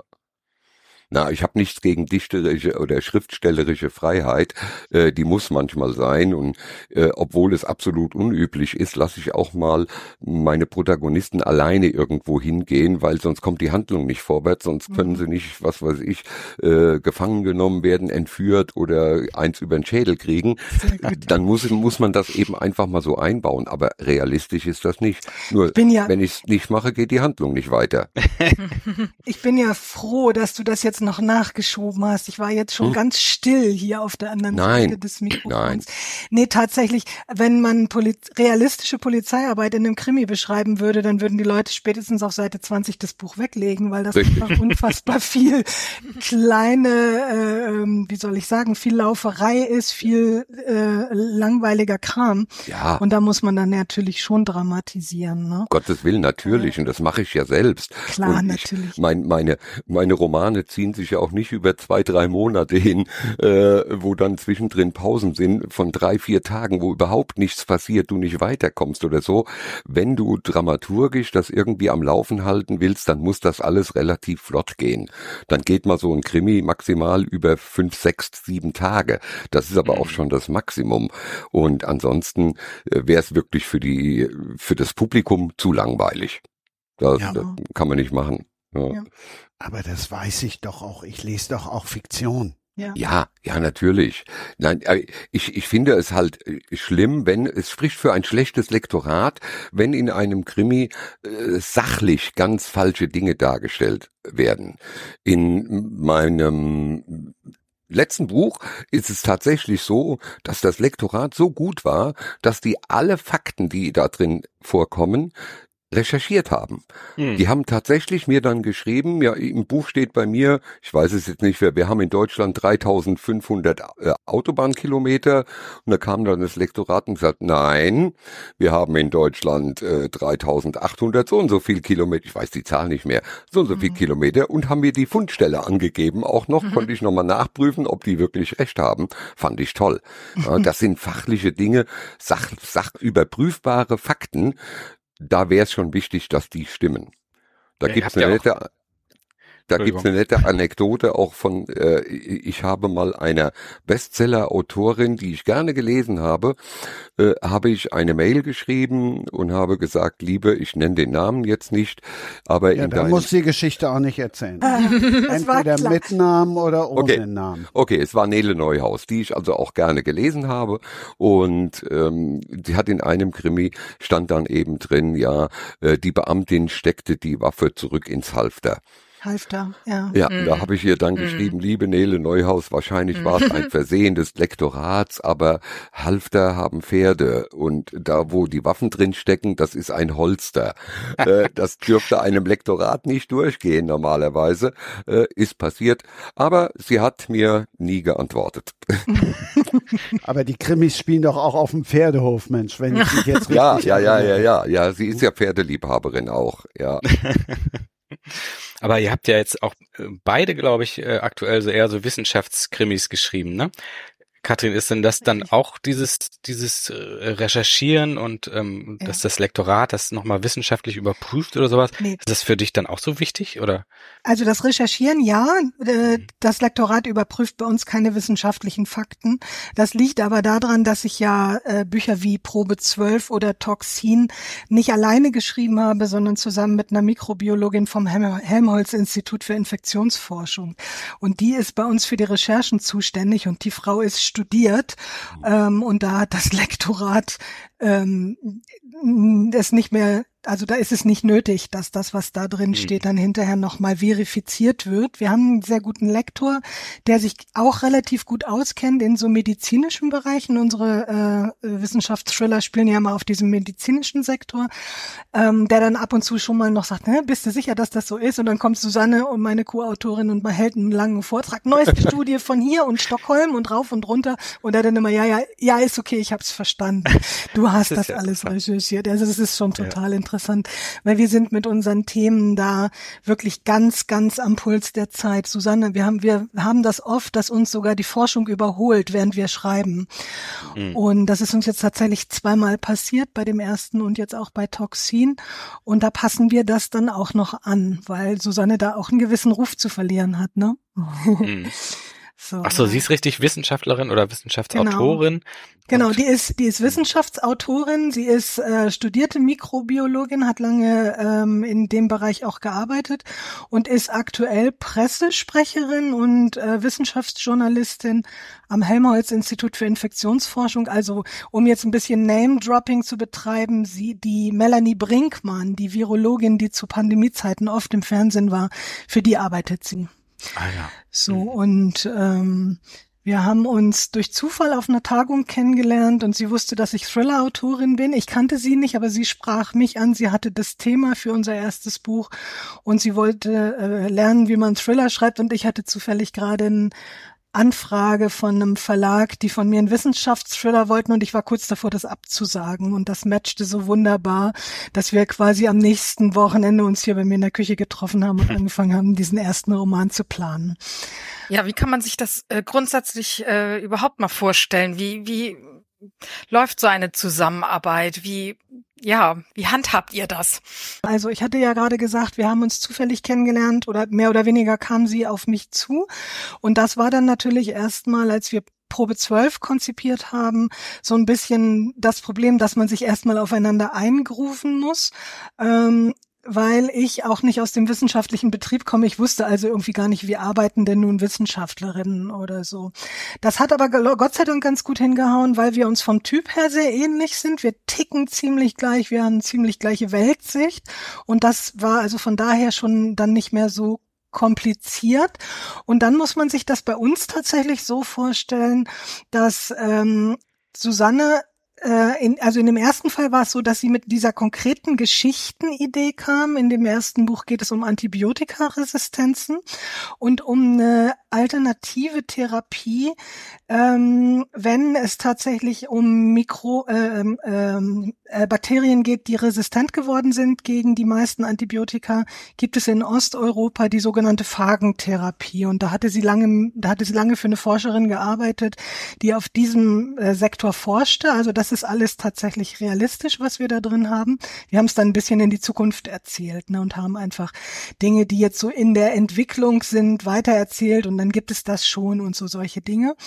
Aber eben dieser ganze, dieser ganze wissenschaftliche Unterbau, der kam komplett von ihr. Sie hat mir das alles erzählt und ich habe dann quasi meinen Thriller-Hirn obendrauf gesetzt oder daran an, darauf angesetzt und habe versucht, dieses wissenschaftliche ähm, diese ganzen Fakten, mit denen sie kam, in Szenen, in Figuren, in so einen Spannungsbogen umzusetzen. Mhm. Den wiederum haben wir ausdiskutiert, haben uns dann gesagt, ja, ja, hier geht es an der Stelle, möchte ich aber, dass du ganz hundertprozentig realistisch bist. An einer anderen Stelle ist sie mir dann entgegengekommen. Ich gesagt, da möchte ich jetzt aber mal, dass die Story der Boss ist und dass wir da mal ein bisschen Gas geben, was die Spannung angeht, einfach um die Leserinnen und Leser nicht zu verlieren. Und so haben wir im Prinzip Szene für Szene ausdiskutiert und letztendlich dann hinten diesen Plot gebaut, an dem wir dann gemeinsam lang geschrieben haben. So mhm. ungefähr kann man sich das vorstellen. Ja, ja interessant. Das, das war, Katrin, wenn ich da dazwischen grätschen darf, mal als Frage, das war jetzt keine schriftstellerische Zusammenarbeit, sie war praktisch eher in einer beratenden oder, oder in einer mhm. teilhabenden Funktion und, und hat, wenn es um die sachlichen, wissenschaftlichen Dinge sind, da eingegriffen, aber ihr habt euch nicht Kapitel geteilt, wo sie dann schreibt oder du und, und getrennt Das nicht. Doch, tatsächlich auch. auch. Ähm, weil, also ah. sie schreibt auch ähm, populärwissenschaftliches Sachbuch. Mhm. Ganz cool. Also mal, um mal ihren gesamten Namen zu sagen, Susanne Thiele heißt sie. Und ähm, ein Buch, was sie geschrieben hat, kurz vorher auch veröffentlicht hatte, heißt äh, Zu Risiken und Nebenwirkungen fragen Sie Ihre Türklinke. Mhm. Ganz witzig. Da, da geht es tatsächlich um die Mikroben, die man im Haushalt hat. Und wo sie dann mal so erzählt, wo, wo ist es eigentlich am dreckigsten? In einem ganz normalen Haushalt. Das ist nicht die Toilette, solche Dinge, ne? Ähm, und ähm, da, also sie hat eine sehr, sehr launige Schreibe und sie hat ähm, auch tatsächlich mitgeschrieben dann. Wir haben es so versucht, dass wir, wir haben zwei ProtagonistInnen, also eine Frau, sie hat eine Wissenschaftsjournalistin, die auch äh, von der Biografie ein kleines bisschen an sie angelegt ist. Sie ist ähm, in der DDR groß geworden und hat kurz bevor sie angefangen hat zu studieren, ich hoffe, ich sage das jetzt richtig, äh, kam, war, kam dann die Wende und ähm, das ist so ihre Figur. Und die zweite Figur ist so eine Art Abenteurer, ein Food Hunter. Das fand ich ganz spannend damals. Das sind so Menschen, die durch die Weltgeschichte reisen und versuchen, exotische Lebensmittel für die Sterneküchen der der äh, der westlichen Welt zu sammeln und zu suchen. Und das sind sind ganz ganz abgefahrene Typen. Und ähm, der Tom Morell ist der ähm, die zweite Figur die Wissenschaftsjournalistin heißt Nina Falkenberg und Tom Morell ist dann quasi so meine Figur gewesen. Und wir haben beide erstmal diesen Figurenbau für uns selbst gemacht und haben diese beiden Figuren dann aufeinander prallen lassen. Und die Nina-Szenen hat Susanne dann mitgeschrieben. Ich habe dann da noch mitgeholfen, einfach weil ich viel mehr Erfahrung im fiktionalen Schreiben hatte. Ja. Aber letztendlich ähm, ist Nina Susannes Figur und Tom meine. Toll. Das Weil, da könntest du dir sowas auch mal vorstellen, mit einem Co-Autor zusammenzuarbeiten? Oder kommt das Darauf gar nicht für kann, dich in Frage? Da kann ich eine ganz klare Antwort geben. Ich habe das einmal versucht. Wir hatten einen Auftrag von Lübbe. Die wollten gerne einen lustigen Cozy Crime Krimi haben. Ja, was heißt äh, das? Äh, lustiger Cozy Crime. Cozy Crime Cozy. sind äh, Romane, die so im Stile von Agatha Christie, es gibt also schon äh, Leichen, aber da fließt kein großartiges Blut und da wird nichts Grausames, Gruseliges beschrieben, das nennt sich Cozy Crime. So, und sowas wollte Lübbe haben und jetzt gab es zwei Autoren, mich, der im Krimi-Bereich beheimatet war und es gab einen äh, Co-Autor, Björn Behrens, der im lustigen Teil beheimatet war und da haben wir gesagt, wir kann, kennen uns gut. Dann habe ich gesagt, wir machen das zusammen. Das hat überhaupt nicht funktioniert. Er sollte den Witz reinbringen, ich sollte den kriminellen Hintergrund reinbringen und die kriminalistische Arbeit, weil jeder hat gesagt, ach, das ist dein Metier, da kennst du dich aus, ich kenne mich da aus und es hat nicht funktioniert. Mhm. Äh, wir, wir waren, man müsste tatsächlich und ich hoffe, dass das, oder ich nehme an, dass das bei Katrin der Fall war, man müsste auch gleich ticken, was jetzt zum Beispiel mhm. Schnelligkeit angeht, wie, wie schnell reagiere ich auf etwas. Ich brauche bis morgen mal diese Szene oder das Kapitel. Oder schau mal bitte bis übermorgen diesen Abschnitt durch, den ich geschrieben habe, kriegst du da noch einen Witz rein. Und wir haben ganz unterschiedliche Arbeitsweisen gehabt. Ich bin eher der Schnelle und er ist eher der bedächtig langsamere, der auf dem letzten Drücker dann aktiv wird, wenn ein ein Abgabetermin naht.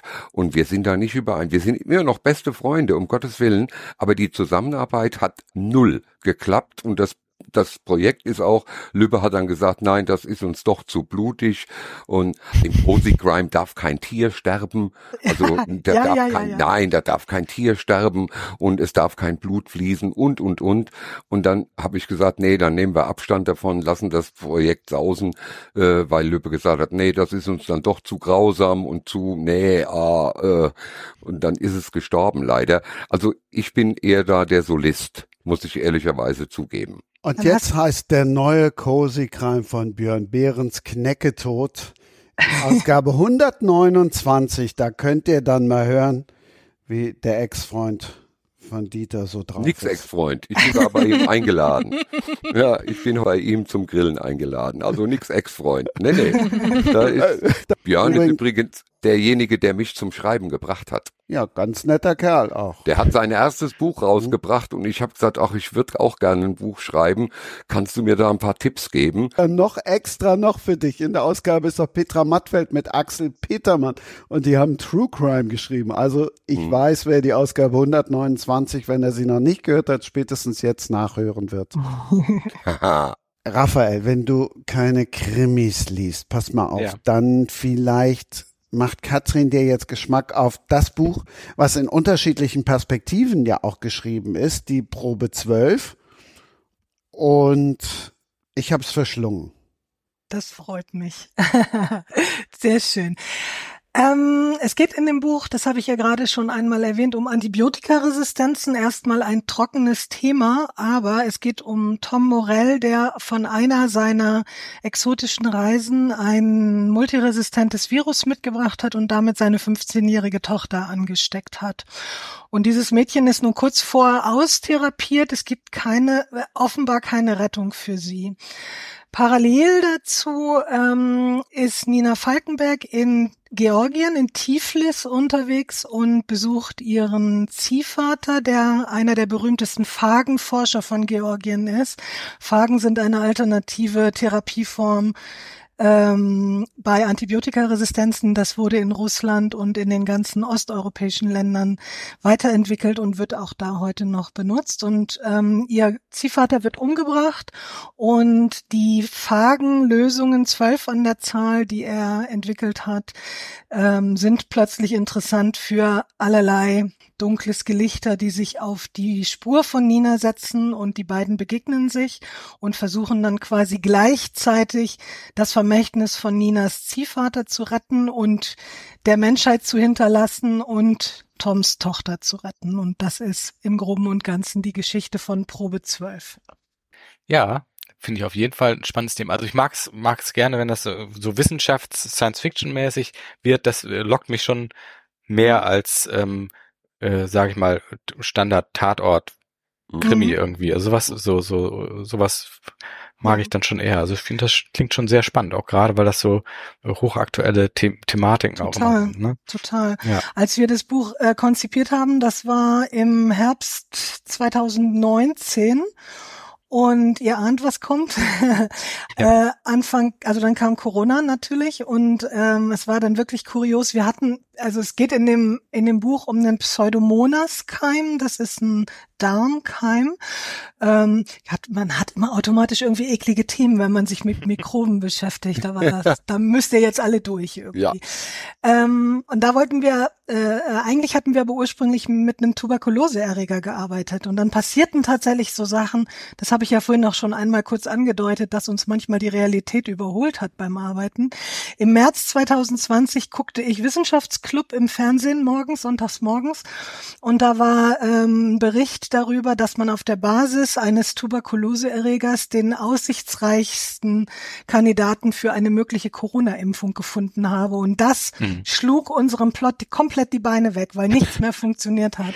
Dann habe ich Susanne angerufen, die guckt das morgens auch immer. Ich sage, hast du Fernsehen an? Nee, heute gerade nicht. Sie hatte Familie oder so. Ich sag, mach mal das Fernsehen an und melde dich gleich wieder. Dann hat es zwei Minuten gedauert, dann klingelt mein Telefon und sie sagt, wir fangen nochmal von vorne. oh so war das dann, ja, ja. Und dann haben Aber wir, ist, haben wir, ja, genau. Dann muss das ist ja echt verrückt, wenn man wirklich so aktuell arbeitet ja. oder so aktuelle Themen hat, dass die, dass die dann auch, auch sofort sterben können, sage ich mal, wenn sich irgendwas entwickelt. Ja. Ne? Wir konnten dann so von der reinen Handlung, so Verfolgungsjagden und so, es ist ja ein Thriller, der ist auch relativ knackig spannend unterwegs. Da konnten wir viel von retten, aber der gesamte wissenschaftliche Unterbau oder Überbau oder wie auch immer, das mussten wir alles neu machen. Katrin hat im ersten Teil ja auch über ihre Jugendbücher gesprochen. Da habe ich nur gedacht, ja, Jugendbücher, das ist doch genau das, was die Jugend interessiert, jetzt diese Klimabücher. Sind das Dinge, die eure Kinder auch interessieren und so packen wie meine Söhne beispielsweise? Welche jetzt speziell? Also so, also grundsätzlich. generell, generell jetzt äh, Wissenschaftsthriller, weil also mein Sohn war ganz fasziniert, dass ich eine Folge über über über Moor produziert habe, von wegen Moor und Klimakrise und so weiter. Ich glaube nicht, ne? Also meine Tochter liest sehr, sehr viel. Mein Sohn auch, aber was Wissenschaftliches finden sie, glaube ich, nicht so spannend. Die sind so ein bisschen so Fantasy unterwegs, das finden sie toll. Was noch so? Mhm. Raphael? Ja, würde ich auch sagen. Also ja, ne? das Thema, klar, Klimawandel und so weiter, das sind natürlich alles aktuelle Themen, da setzen sie sich schon mit auseinander, auch äh, mit uns und sowas, Tagesschau, was man so in den äh, Medien mitbekommt. Aber tatsächlich Wissenschaftskrimis eher nicht. Also ich weiß, mein, mein Sohn hatte mal einen Roman in der Schule gelesen, da ging es auch eher um Social Media und äh, das war auch eher so eine Mischung aus Science Fiction und ja, wissenschaftlich eher nicht. Es war, war schon eher ein Science-Fiction-Roman, aber da ging es auch darum, dass im Jugendroman sich so über Social Media und sowas auseinandergesetzt wurde. Also da gibt's ja auch eine Menge von, dass ähm, ja solche solche Themen dann äh, für Jugendliche auch auch äh, in Romanen verarbeitet werden. Aber ja, so Wissenschaftsthemen äh, sind uns da bei unseren äh, Kindern noch nicht so untergekommen, sage ich mal. Ich höre das in meinen Lesungen öfter mal von Jugendlichen, dass sie mir dann sagen, ich lese keine Problembücher. Das oh. firmiert dann unter Problembücher und die wollen dann halt einfach gut unterhalten werden und deswegen geht da viel in so Richtung Fantasy SF, ne? Mhm. Und ähm, das hat ja durchaus auch seine Berechtigung, aber tatsächlich merke ich das auch häufiger, dass das dann oft ja auch Bücher sind, die in der Schule gelesen werden müssen. Und das wissen wir, glaube ich, aus eigener Erfahrung alle, dass das das Letzte ist, was einem Lust aufs Lesen macht. ja, ja, das stimmt. Mhm. Ute und Raphael, dann habe ich für eure Kinder auch noch eine Folge im Angebot im Reich des Drachen, die Auserwählten und die Wertlosen. Das war Ausgabe 127. Da ist der großartige Markus Heitz beispielsweise und mehr Fantasy-König geht nicht. Und bei uns wird's gleich dann nochmal wissenschaftlich, liebe Kinder, liebe Jugendliche. Es wird giftig und modern. Wir fahren nämlich nochmal Van und zwar mit Wasserstoff. Jetzt bin ich Katrin eben tatsächlich schon das zweite Mal ins Wort gefallen. Huiuiui. Was für wollte, eine Unverschämtheit. Ja, ja. Ich wollte aber unbedingt das eine noch loswerden. Und jetzt kommen wir zum brandaktuellen, also zum Nachfolger von Probe 12. Sie hat ja zum Glück auch nicht zu viel von der Liebesgeschichte, die da ja auch noch stattfindet, gespoilert. Mhm. Mhm. Deshalb bin ich jetzt mal gespannt, was in Toxin kommt. Also Toxin äh, hat die gleichen Protagonisten. Also wir treffen wieder Nina Falkenberg und Tom Morell, die in Probe 12. Darf man das sagen, Christian, in deinem Podcast? Darf ich das sagen? Ne? Die waren einmal miteinander im Bett. So, und aber dann haben sie so eine On-Off-Beziehung angefangen. Und sie treffen sich wieder in Toxin. Nee, eigentlich treffen sie sich gar nicht wieder, merke ich gerade lustig, weil die spielen auf, diesmal spielt der Roman auf zwei Kontinenten. Nina ist in Berlin, es werden Obdachlose umgebracht und man vermutet einen geplanten terroristischen Anschlag mit Milzbranderregern. Susanne hat wieder irgendwelche fiesen Bakterien rausgesucht, diesmal Milzbrand. Mm. Und was wir vorhatten, war eigentlich den zweiten Teil, nämlich Tom ist in der Weltgeschichte unterwegs, auf der äh, Insel, Halbinsel Jamal spielen zu lassen. Und das ist in Sibirien. Ähm, da gibt es ähm, der Permafrostboden, der da auftaut. Da tauchen ab und zu mal irgendwelche verendeten Rentierherden auf. Und da gab es jetzt vor einiger Zeit tatsächlich einen Milzbrandausbruch, bei dem Menschen gestorben sind. Das war unser Ansatz. Und ähm, ja, dann kam der Ukraine-Krieg und wir haben uns gesagt, das Buch halb in Russland spielen zu lassen, fanden wir nicht die allerbeste Idee. Dann haben wir es um, wieder umgeswitcht. Genau wie beim ersten Mal mussten wir wieder reagieren auf politische Lage und haben Tom nach Alaska verpflanzt. Und er ist jetzt in Alaska unterwegs und es geht darum, ähm, äh, rauszufinden, was passiert mit diesen armen Obdachlosen? Was planen da dunkle Gestalten in Berlin? Steht tatsächlich ein terroristischer Anschlag eventuell von Klimaaktivisten bevor? Ähm, und was hat es eigentlich mit dieser ganzen Milzbrandsache auch 2001 in den USA auf sich? Das ist so im Groben der Plot von Toxin. Also ich hatte schon mal eine Folge, die, da war die Überschrift irgendwas mit Fickfolie. Da fragst du. ich weiß es ja nicht. Du, fragst ja. du tatsächlich, ob man das erzählen darf.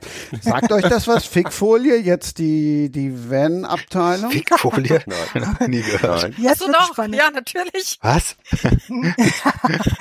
Fommelfolie. So, diese, diese, äh, Verdunklungsfolien so. für den, ja, ah, das alles. Ja. Okay. Habe ich noch nie gehört. Fortuna Ehrenfeld, der Sänger war nämlich da, Martin, und der hat das erzählt, dass die an ihrem Tourbus das tatsächlich haben. Deshalb habe ich gerade gedacht, Mensch, dass das müssen doch. Kann? Ja, Okay, wieder was gelernt. Ja, wieder was gelernt, dass das so heißt. dass das gibt. Ja. Das ich kannte es, ich kannte es auch nicht. Also weder ja, den nee. Ausdruck noch, äh, klar, dass es Folien gibt, ja, aber den, den Ausdruck kannte ich jetzt auch nicht. Noch Nachfragen zu Toxin? Also ich möchte natürlich wissen, ob die nochmal wieder in der Kiste landen, ja. Verrate ich nicht, lies es dann halt, wenn es erschienen ist. Lustig war aber tatsächlich, dass wir relativ viele Reaktionen auf den ersten Band gekriegt haben, die dergestalt waren, dass die Leute gesagt haben, ja, das ist alles irgendwie super spannend und ich konnte das überhaupt nicht aus der Hand legen, aber diese Liebesgeschichte, die hätte es nicht gebraucht. das fanden manche Leute dann doch irgendwie überflüssig. Susanne und ich sehen es nach wie vor anders, weil es für uns auch was mit Figurenbau zu tun hat, was Leute denn in ihrem Privaten tun. Aber das ist durchaus auch eine akademische Diskussion. Also es, man kann es so oder so sehen und es gibt natürlich sehr viele Thriller, die sich rein auf dieser Thriller-Ebene bewegen. Das ist mir oft auch zu wenig, wenn ich gar nichts über die Figuren erfahre, was, was treibt die so um oder so, sondern es geht wirklich nur über die Dächer und es wird irgendwie nur sage ich jetzt mal ein bisschen böse rumgeballert, das reicht mir nicht und das reicht ja. Susanne auch nicht und deswegen haben wir tatsächlich den Figuren auch noch ein Privatleben gegeben. Ich finde es eigentlich auch wichtig, dass sie nicht nur ein Privatleben, sondern auch einen Hintergrund haben. Ja. Warum sind sie, wie sie sind? Warum, das, das ist ja eigentlich das, was gut gezeichnete Figuren aufmacht, dass man sagt, ausmacht, dass man sagt, ich verstehe, warum der oder diejenige so reagiert, weil bei der Vorgeschichte würde ich vielleicht auch so reagieren. Das macht's doch eigentlich erst richtig interessant, ja. oder? Hm. Stimmt. Die Frage, die man sich dann natürlich stellen könnte als Autorin oder Autor, ist, äh, muss es dann erzählt werden, dass die miteinander in der Kiste landen? Ne? Andererseits habe ich mal von einer Kollegin aus dem historischen Bereich gehört, jede Sexszene bringt dir 3000 Leser mehr. Kann man ja auch mal drüber Boah. nachdenken. Oh Gilt, glaube ich, heute oh nicht mehr, aber das ist schon viele ja. Jahre her. Aber naja, gut. Also meine Lektorin, bei mir gibt's wenige Sexszenen, muss ich zugeben. Wahrscheinlich habe ich deshalb nicht so viele Leser. Äh, aber die, meine Lektorin wollte mir tatsächlich mal eine rausstreichen. Okay. Äh, weil sie, und die war, fand ich jedenfalls harmlos. Das war eine Szene, die unter der Dusche gespielt hat. Und äh, ich weiß nicht, ob eure Imaginationsfähigkeit ausreicht. In einer Van-Dusche wird's wahrscheinlich ein bisschen eng zu zweit, aber das war eine große Dusche und äh, äh sie stand vor ihm. Er fasst von hinten nach vorne um sie herum und sie legt ihren rechten Arm äh, nach hinten hinter seinen Nacken. Und da schreibt meine Lektorin tatsächlich, ich glaube nicht, dass das anatomisch möglich ist. Das sollten wir rauslassen. Immerhin hat sie nicht vorgeschlagen, das sollten wir ausprobieren. Nein, nein. oh Gott, wann sind wir falsch abgebogen? Christian, ja. greif ein. nein, nein, nein, nein. Nein, ich, ich habe mich sogar zurückgehalten und habe ihr nicht geschrieben, Mädchen, äh, wenn du nicht weißt, dass das funktioniert, hast du was versäumt. Habe ich nicht geschrieben, ja, äh, weil das, das fand ich dann doch übergriffig. Nein, aber sowas. Sexszenen ist ein großes Problem, ist echt ein großes Problem. Ja, da, Wir haben auch keine im Buch, deshalb.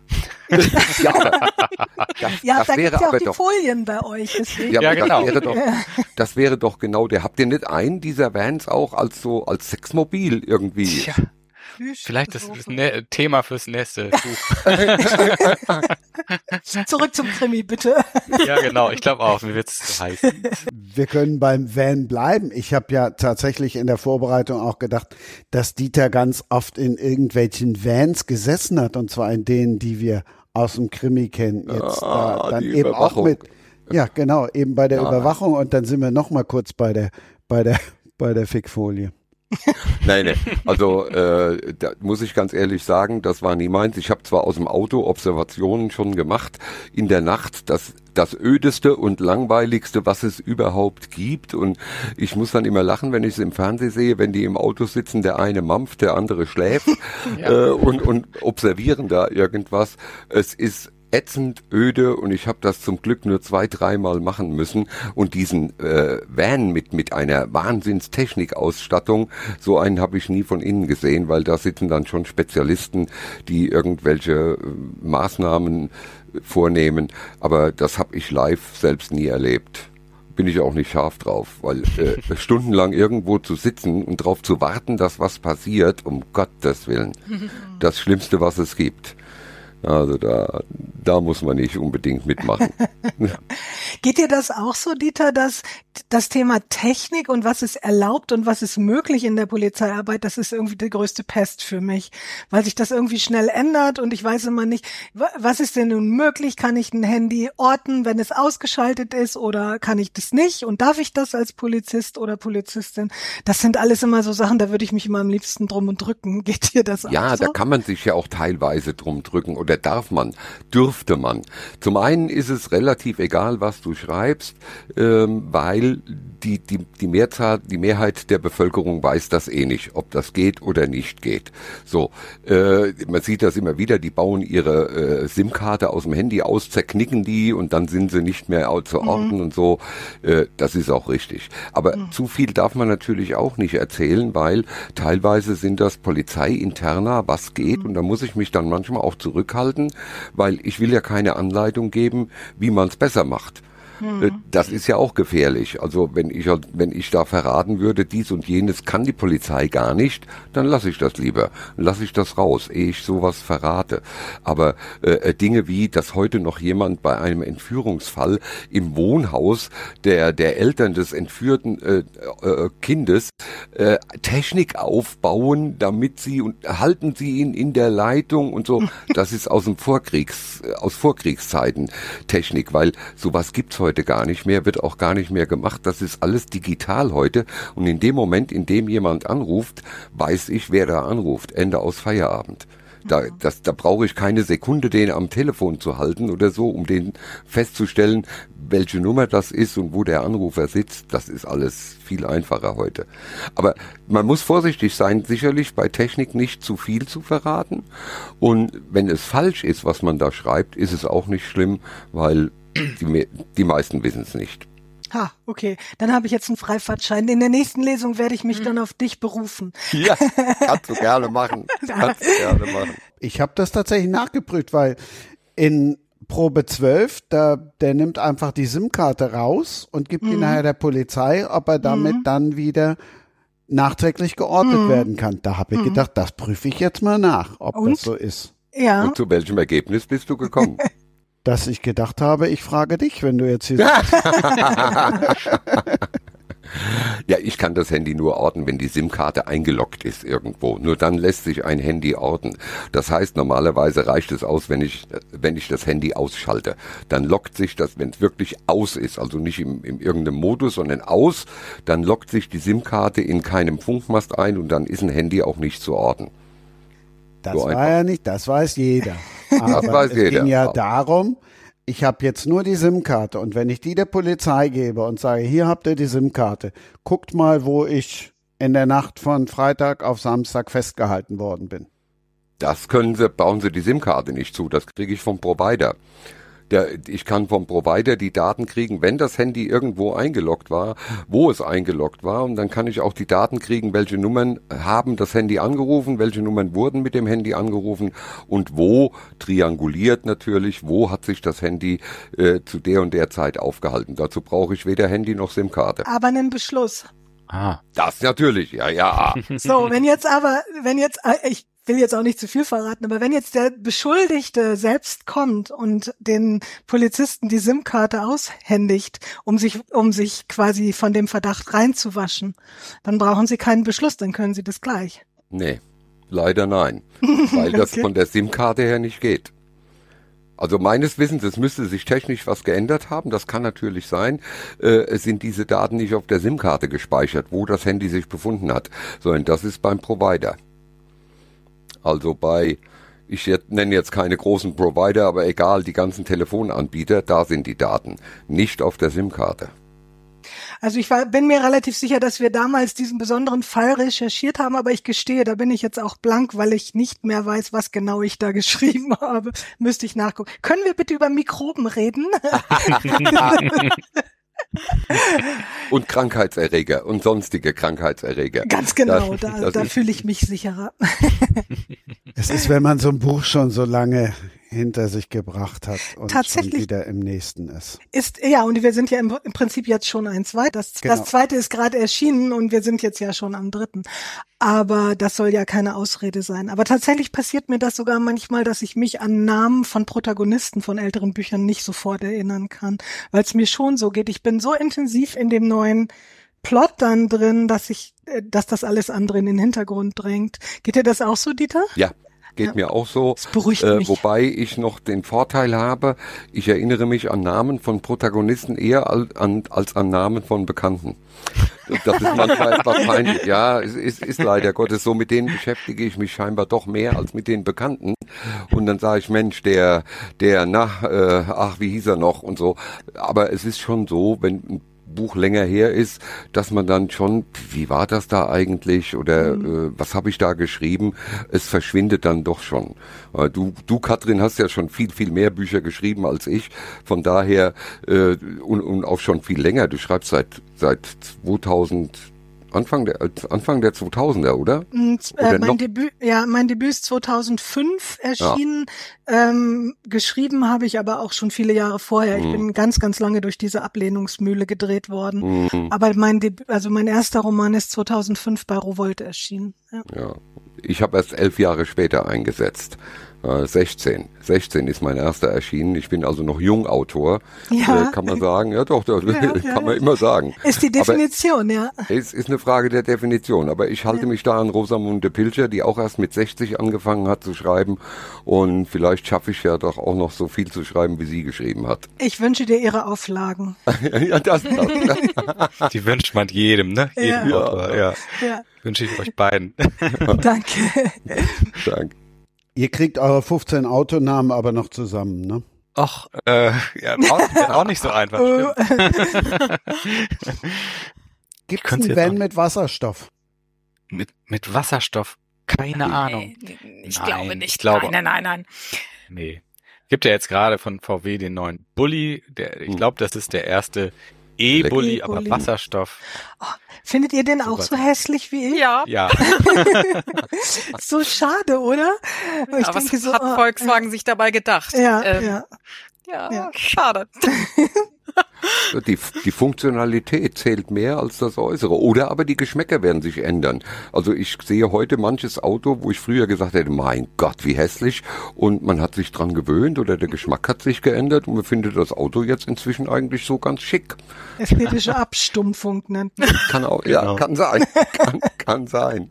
Ist, ist Wasserstoff denn tatsächlich ein Thema für Autos? Oder oh ja. Weiß ich gar nicht. Oh so, ne? ja.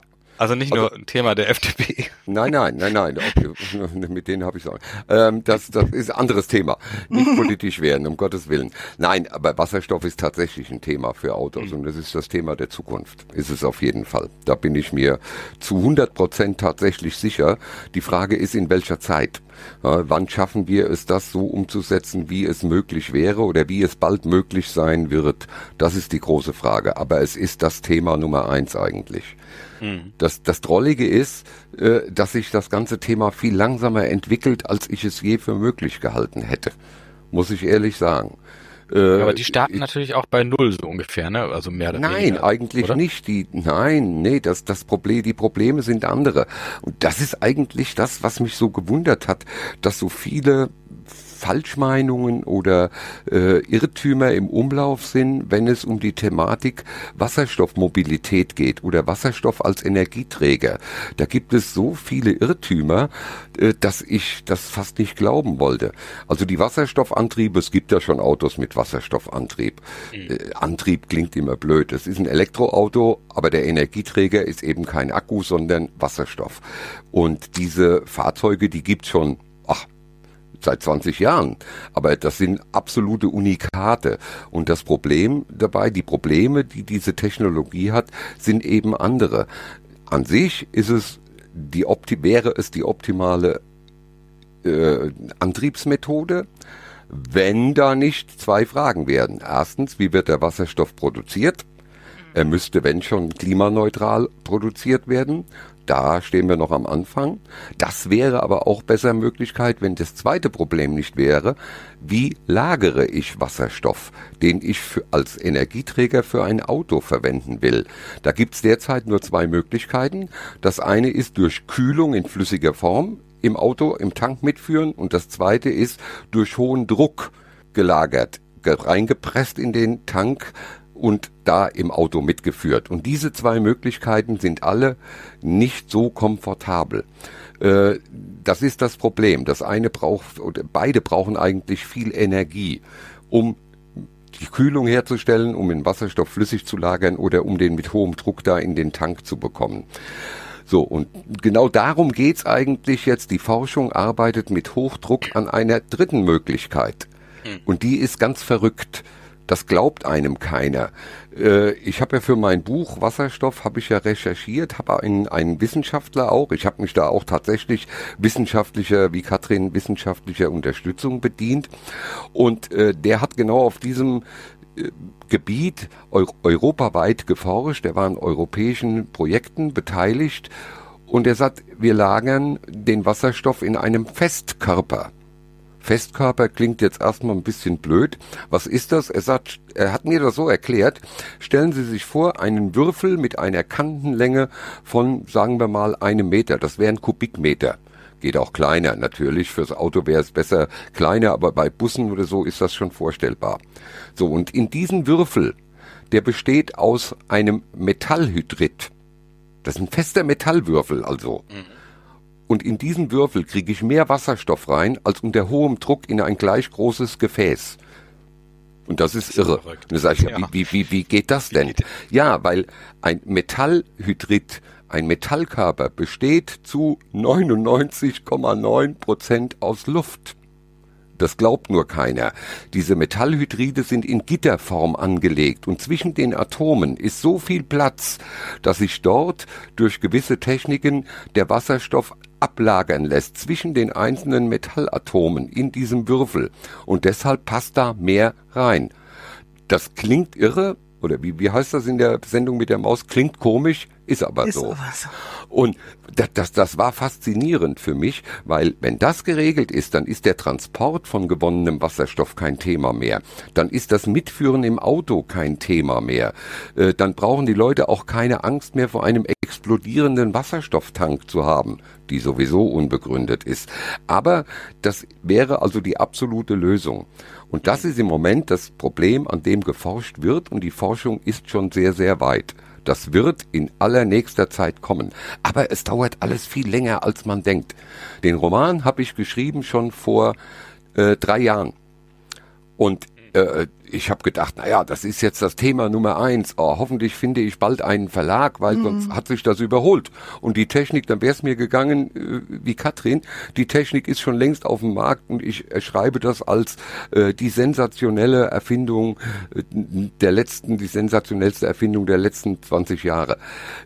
Nee, ist nicht. Alles geht dermaßen langsam und wenn wir sehen, wie der Ausbau der erneuerbaren Energien mit Windkrafträdern und die Antragsgestaltung und wir brauchen so doppelt so viele, aber es dauert und dauert Jahre und dann war es gar nicht schlimm, dass ich zwei Jahre lang tatsächlich keinen Verlag gefunden habe, der Interesse an diesem Buch gehabt hätte.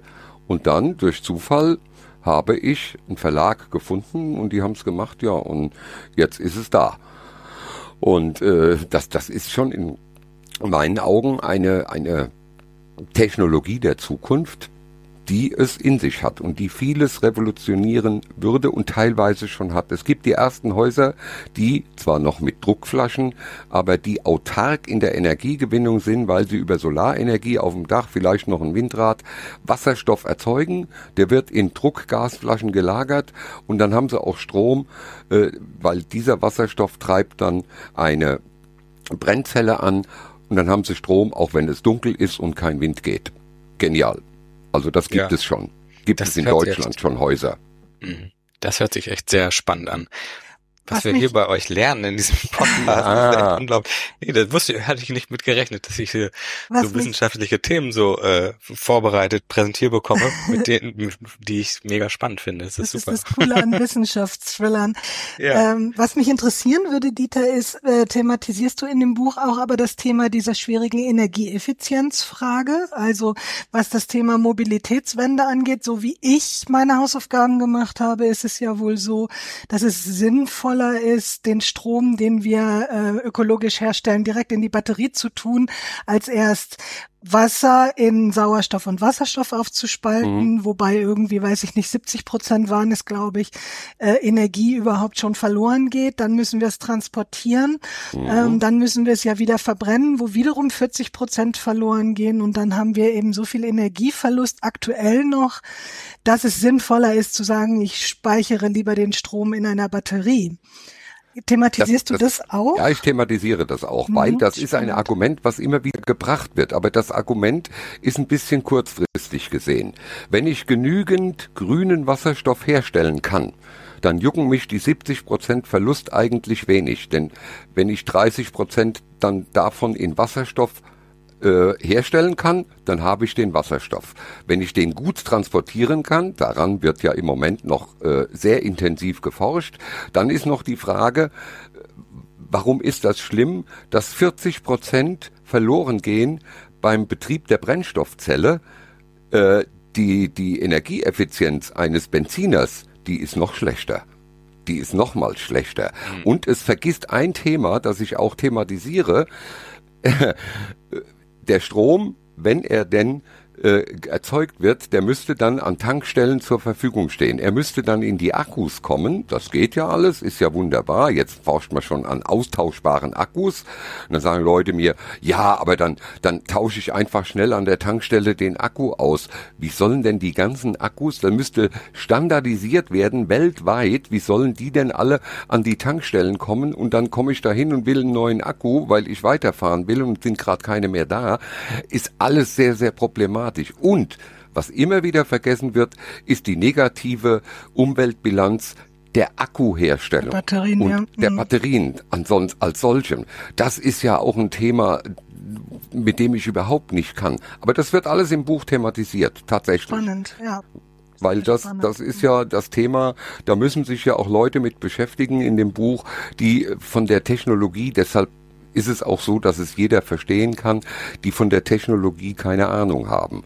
Und mhm. die erkundigen sich dann eben bei Wissenschaftlern und äh, bekommen das sehr schön erklärt. Und so, dass es auch der blöde Polizist versteht, worum es eigentlich geht. Das ist der Grund, warum in meinen Büchern Tom Morell existiert, der auch immer mhm. keine Ahnung hat und das von Nina erklärt bekommen muss, genau, ja, damit ja, die Leser das, das, das ist ja, ja, das ist klug. ja für die Leserinnen und Leser optimal.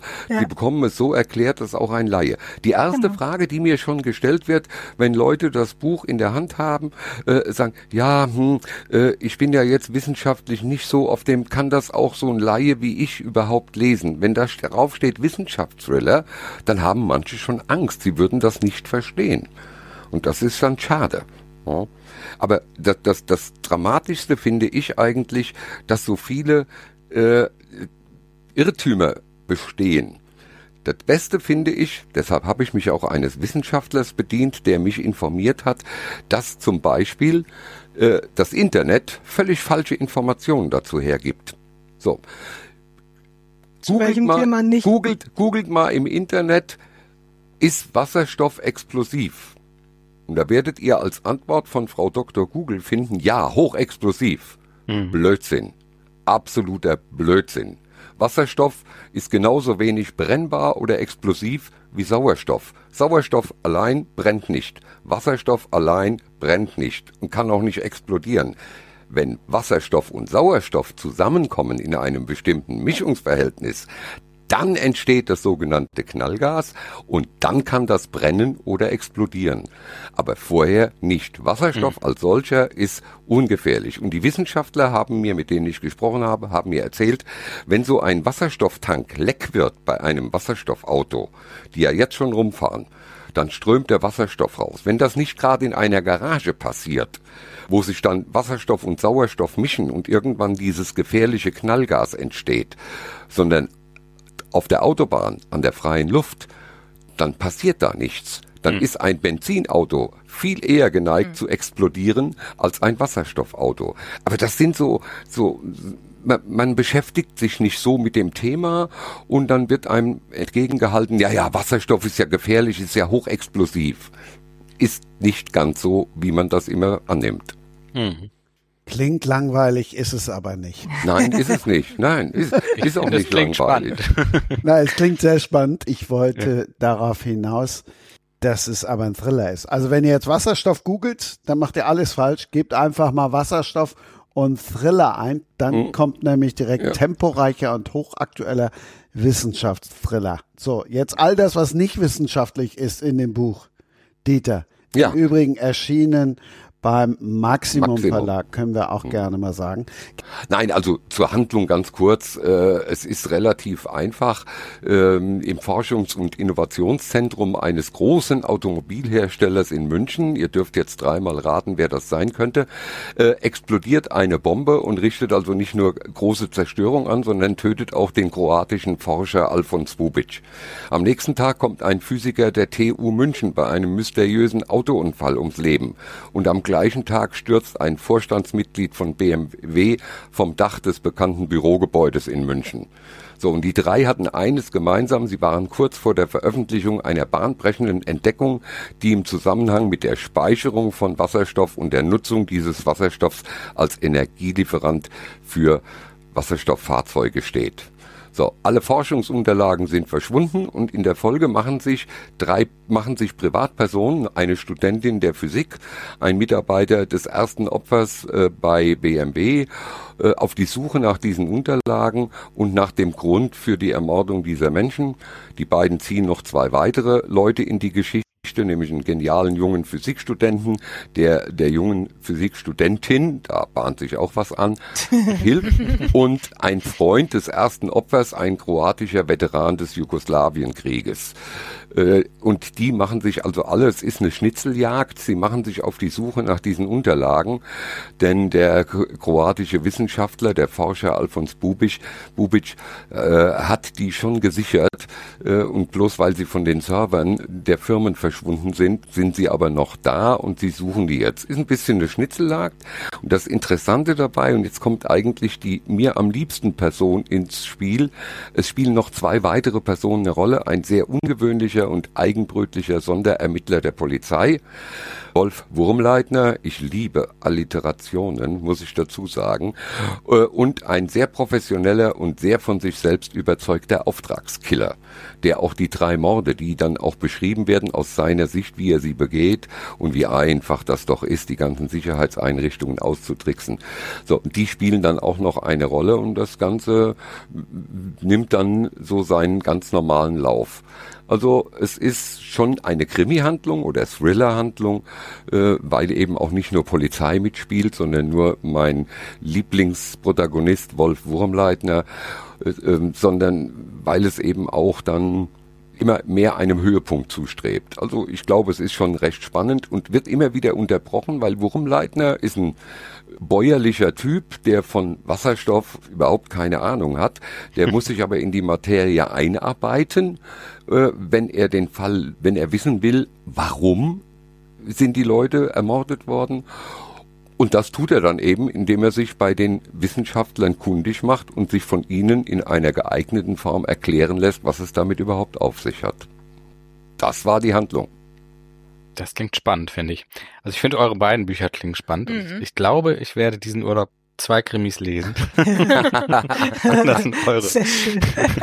Das wird ich, schick, uns ich schicke euch, ich schicke euch gern eins zu. zu. Oder wollt ihr sie lieber als E-Books lesen? Dann, ich weiß nicht, wie ihr lest. Nee. Wie lest ihr? Ach, lest immer ein Buch in die Hand nehmen. Ja. Das ist toll. Immer Buch in die Hand. Auf ja. jeden Fall. Ja, ich brauche dieses haptische. Dann danke ich euch eins zu. Dann sagt uns gleich noch, wie wir die Bücher im Wenn unterbringen. Ich sage euch an dieser Stelle, ihr könnt Wasserstoff gewinnen. Könnt ihr euch dann entscheiden, ob die E-Book-Version oder eben das gebundene Buch. Und wie ihr das jetzt in einem Van verstaut, weil da gibt's ja super Schubladen. Das kriegt er jetzt auch noch mit auf den Weg. Ja klar, wir haben in unserem Buch When It Yourself ja auch ähm, Tipps und äh, äh, Ideen, ähm, auch mit Anleitungen für so kleine DIY-Projekte und gerade solche Sachen haben wir da drin, so Regale, äh, Bücherregal oder Weinregal. Das sind so kleine äh, Projekte zum Nachbauen, ähm, wo wir uns gedacht haben, die die sind sogar für Leute vielleicht ganz schön, die noch keinen eigenen Van haben und äh, einfach mal anfangen wollen, irgendwas zu basteln, was sie dann, äh, weiß ich nicht, vielleicht auch ins Gartenhaus hängen oder in ihre eigene Wohnung, wenn sie sich an den Van noch nicht herantrauen. Aber ein Bücherregal ist da sicherlich auch mit drin. ich glaube, ihr habt mich gerade noch mal zusätzlich motiviert, sowas anzufangen. Kennt ihr diese amerikanischen Tiny Houses? Ja, klar. Und da gibt es, da gibt es, äh, ach, habe hab ich irgendwo auch im Internet gesehen, so kleine fahrende Buchhandlungen. Also die sind innen drin wirklich mit ganz vielen Regalen ausgestattet mhm. und jedes Mal sitze ich davor und denke, das hätte ich gern. Mhm. Und ich glaube, ich habe gerade entschieden, wir machen aus einem aus einem Bulli sowas. Ja, ja hervorragend. Die Idee kam mir gerade. Hast du schon, Idee. Hast du schon genug Bücher geschrieben, dass, dass du den hm. Van damit vollkriegst? Nicht mit meinen eigenen natürlich. Mit ich habe so viele Bücher. Nein, nein, nein, nein. mit natürlich mit den Büchern, die ich lesen möchte. Und dann fahre ich irgendwo ans Meer und dann habe ich meine ganzen Bücher dabei. Das ist eine gute Idee.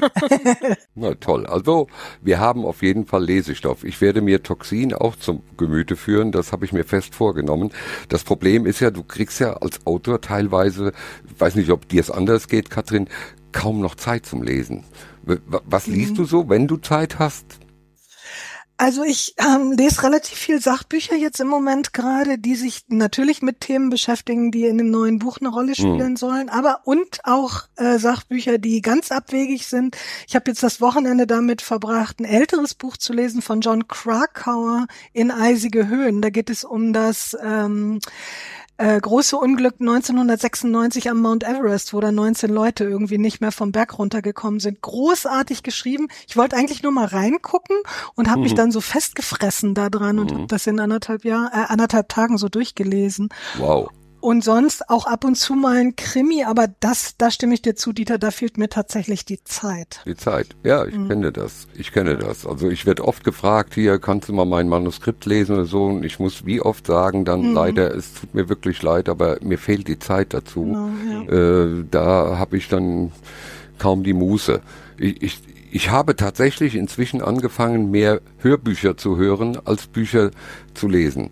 Das kann ich bei fiktionalen Sachen gar nicht, witzigerweise. Nee? Kann ich, da funktioniert mein Kopf nicht. Ähm, da, ich, da merke ich mir nicht, die, wer war jetzt das nochmal und hat der, und, äh, ach so, jetzt muss ich nochmal zurückspulen, das geht nicht. Witzigerweise, ja. Sachbücher kann ich gut hören. Da mhm. funktioniert mhm. das. Ich habe keine Ahnung warum.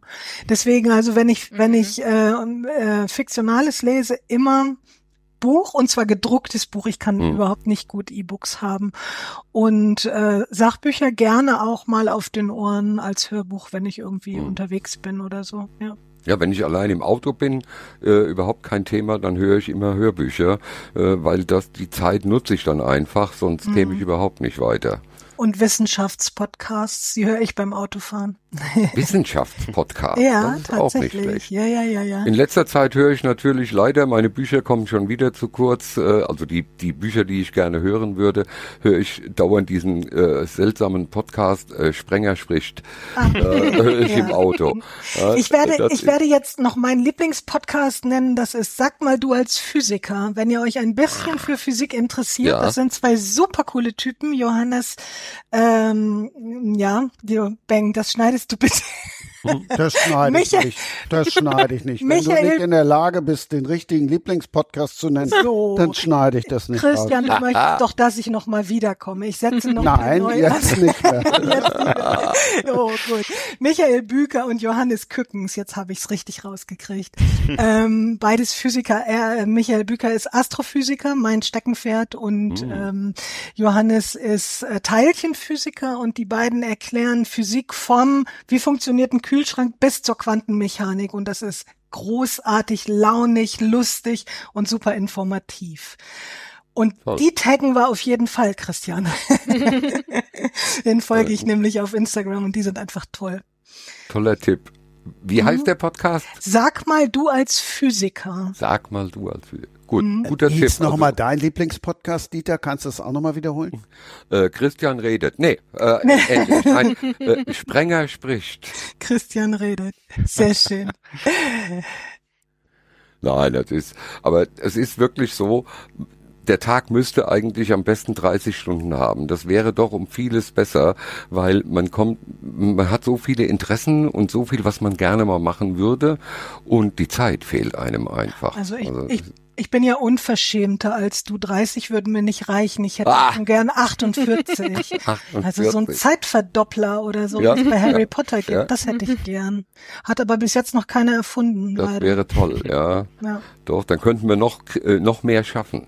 Oder ich habe jetzt gerade meiner Lieblingsbuchhandlung äh, denen einen tollen Geschäftsvorschlag gemacht. Sie möchten doch bitte zu den Büchern, die sie mir verkaufen, gleich die Zeit mit dazu, die man braucht, um sie zu lesen. Fanden sie eine gute Idee, aber ich ja, glaube, es wird nicht umgesetzt. Schade ja, eigentlich. Ja, das ist ja immer die Frage, äh, wie schnell liest man überhaupt? Da ist man jetzt beim beim Hörbuch äh, etwas eingeschränkter. Die erzählen ja meistens doch oder lesen meistens etwas langsamer, als man selbst lesen kann.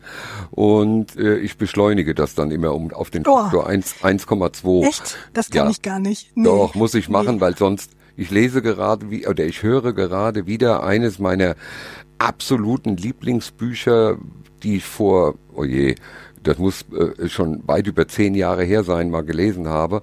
Äh, das sind insgesamt 125 Stunden. Oh Gott. ja, 125 Stunden sind fünf Bücher. Äh, die Armageddon, äh, Armageddon äh, von äh, Peter F. Hamilton. Okay. Den, ja. Aber der, das ist der kann auch nur lang, oder? Ja, ja, ja. Der kann nur lang. Das stimmt. Aber cool. ist mein Lieblings-Science-Fiction-Autor und ich liebe Science-Fiction. Ich lese die wahnsinnig gerne und da muss ich jetzt mal durch. Das ist hart, aber geht nicht anders. Der Vorteil bei Hörbüchern ist ja, dass man nebenher Dinge machen kann. Also genau. man hat im Prinzip dann ja doch zwei genau. Dinge, die man gleichzeitig tun kann. Im ja. Fitnessstudio habe ich immer zum Leidwesen meiner Frau habe ich die äh, Ohrhörer drin und höre dann die Bücher und sie ruft mich dann und ich höre nichts, muss sie zu mir kommen und muss mich anstupsen. aber dann trainierst du ja nicht ernsthaft, wenn du noch im Hörbuch Bitte? folgen kannst, trainierst du hallo, nicht ernsthaft. Hallo, aber, aber hallo. Äh, nein, das kannst du sowohl beim, beim Laufen auf dem Laufband als auch beim Fahrradfahren. Äh, ich mache im, im, Fitnessstudio weniger mit Gewichten, ähm, aber da ging es rein theoretisch auch. Also denke ich schon. Ich höre Hörbücher immer gerne beim Bügeln, um jetzt mal hier voll das klassische Klischee zu erfüllen. Das, und da, da muss ich dann sagen, ich bügle relativ selten. da muss meine Frau schon schwer krank sein, dass ich bügle. Aber es gibt so viele Gelegenheiten, wo man das machen kann. Äh, wenn ich allein mit dem Hund unterwegs bin, ja. dann höre ich die Hörbücher. Wie gesagt, im Auto. Da gibt's schon viele, viele Möglichkeiten. Oder sogar im Wartezimmer beim Arzt. Ist ja in meinem Alter, wird das ja auch immer mehr inzwischen, äh, dass man da eben dann sich hinsetzt mit den Ohrhörern und hört sein Hörbuch. Warum nicht? Also wir wissen jetzt, wo ihr überall äh, eure Hörbücher hört. Ihr dürft natürlich auch gern Podcast hören. Und das geht auch natürlich im Van. Gibt's da auch so Riesenanlagen drin? Habt ihr da auch eine im Buch, wo ihr sagt, wow, der kann Klassik und Podcast in Dolby Surround hören? Nee, tatsächlich nicht. Ich glaube, das ist nochmal eine andere Szene, diese HiFi, HiFi Sound Tüftler, ne? äh, Tüftler, ja, ja. genau. Bei unseren Bands nicht, nee, das haben wir da nicht gesehen. Aber gibt's bestimmt auch.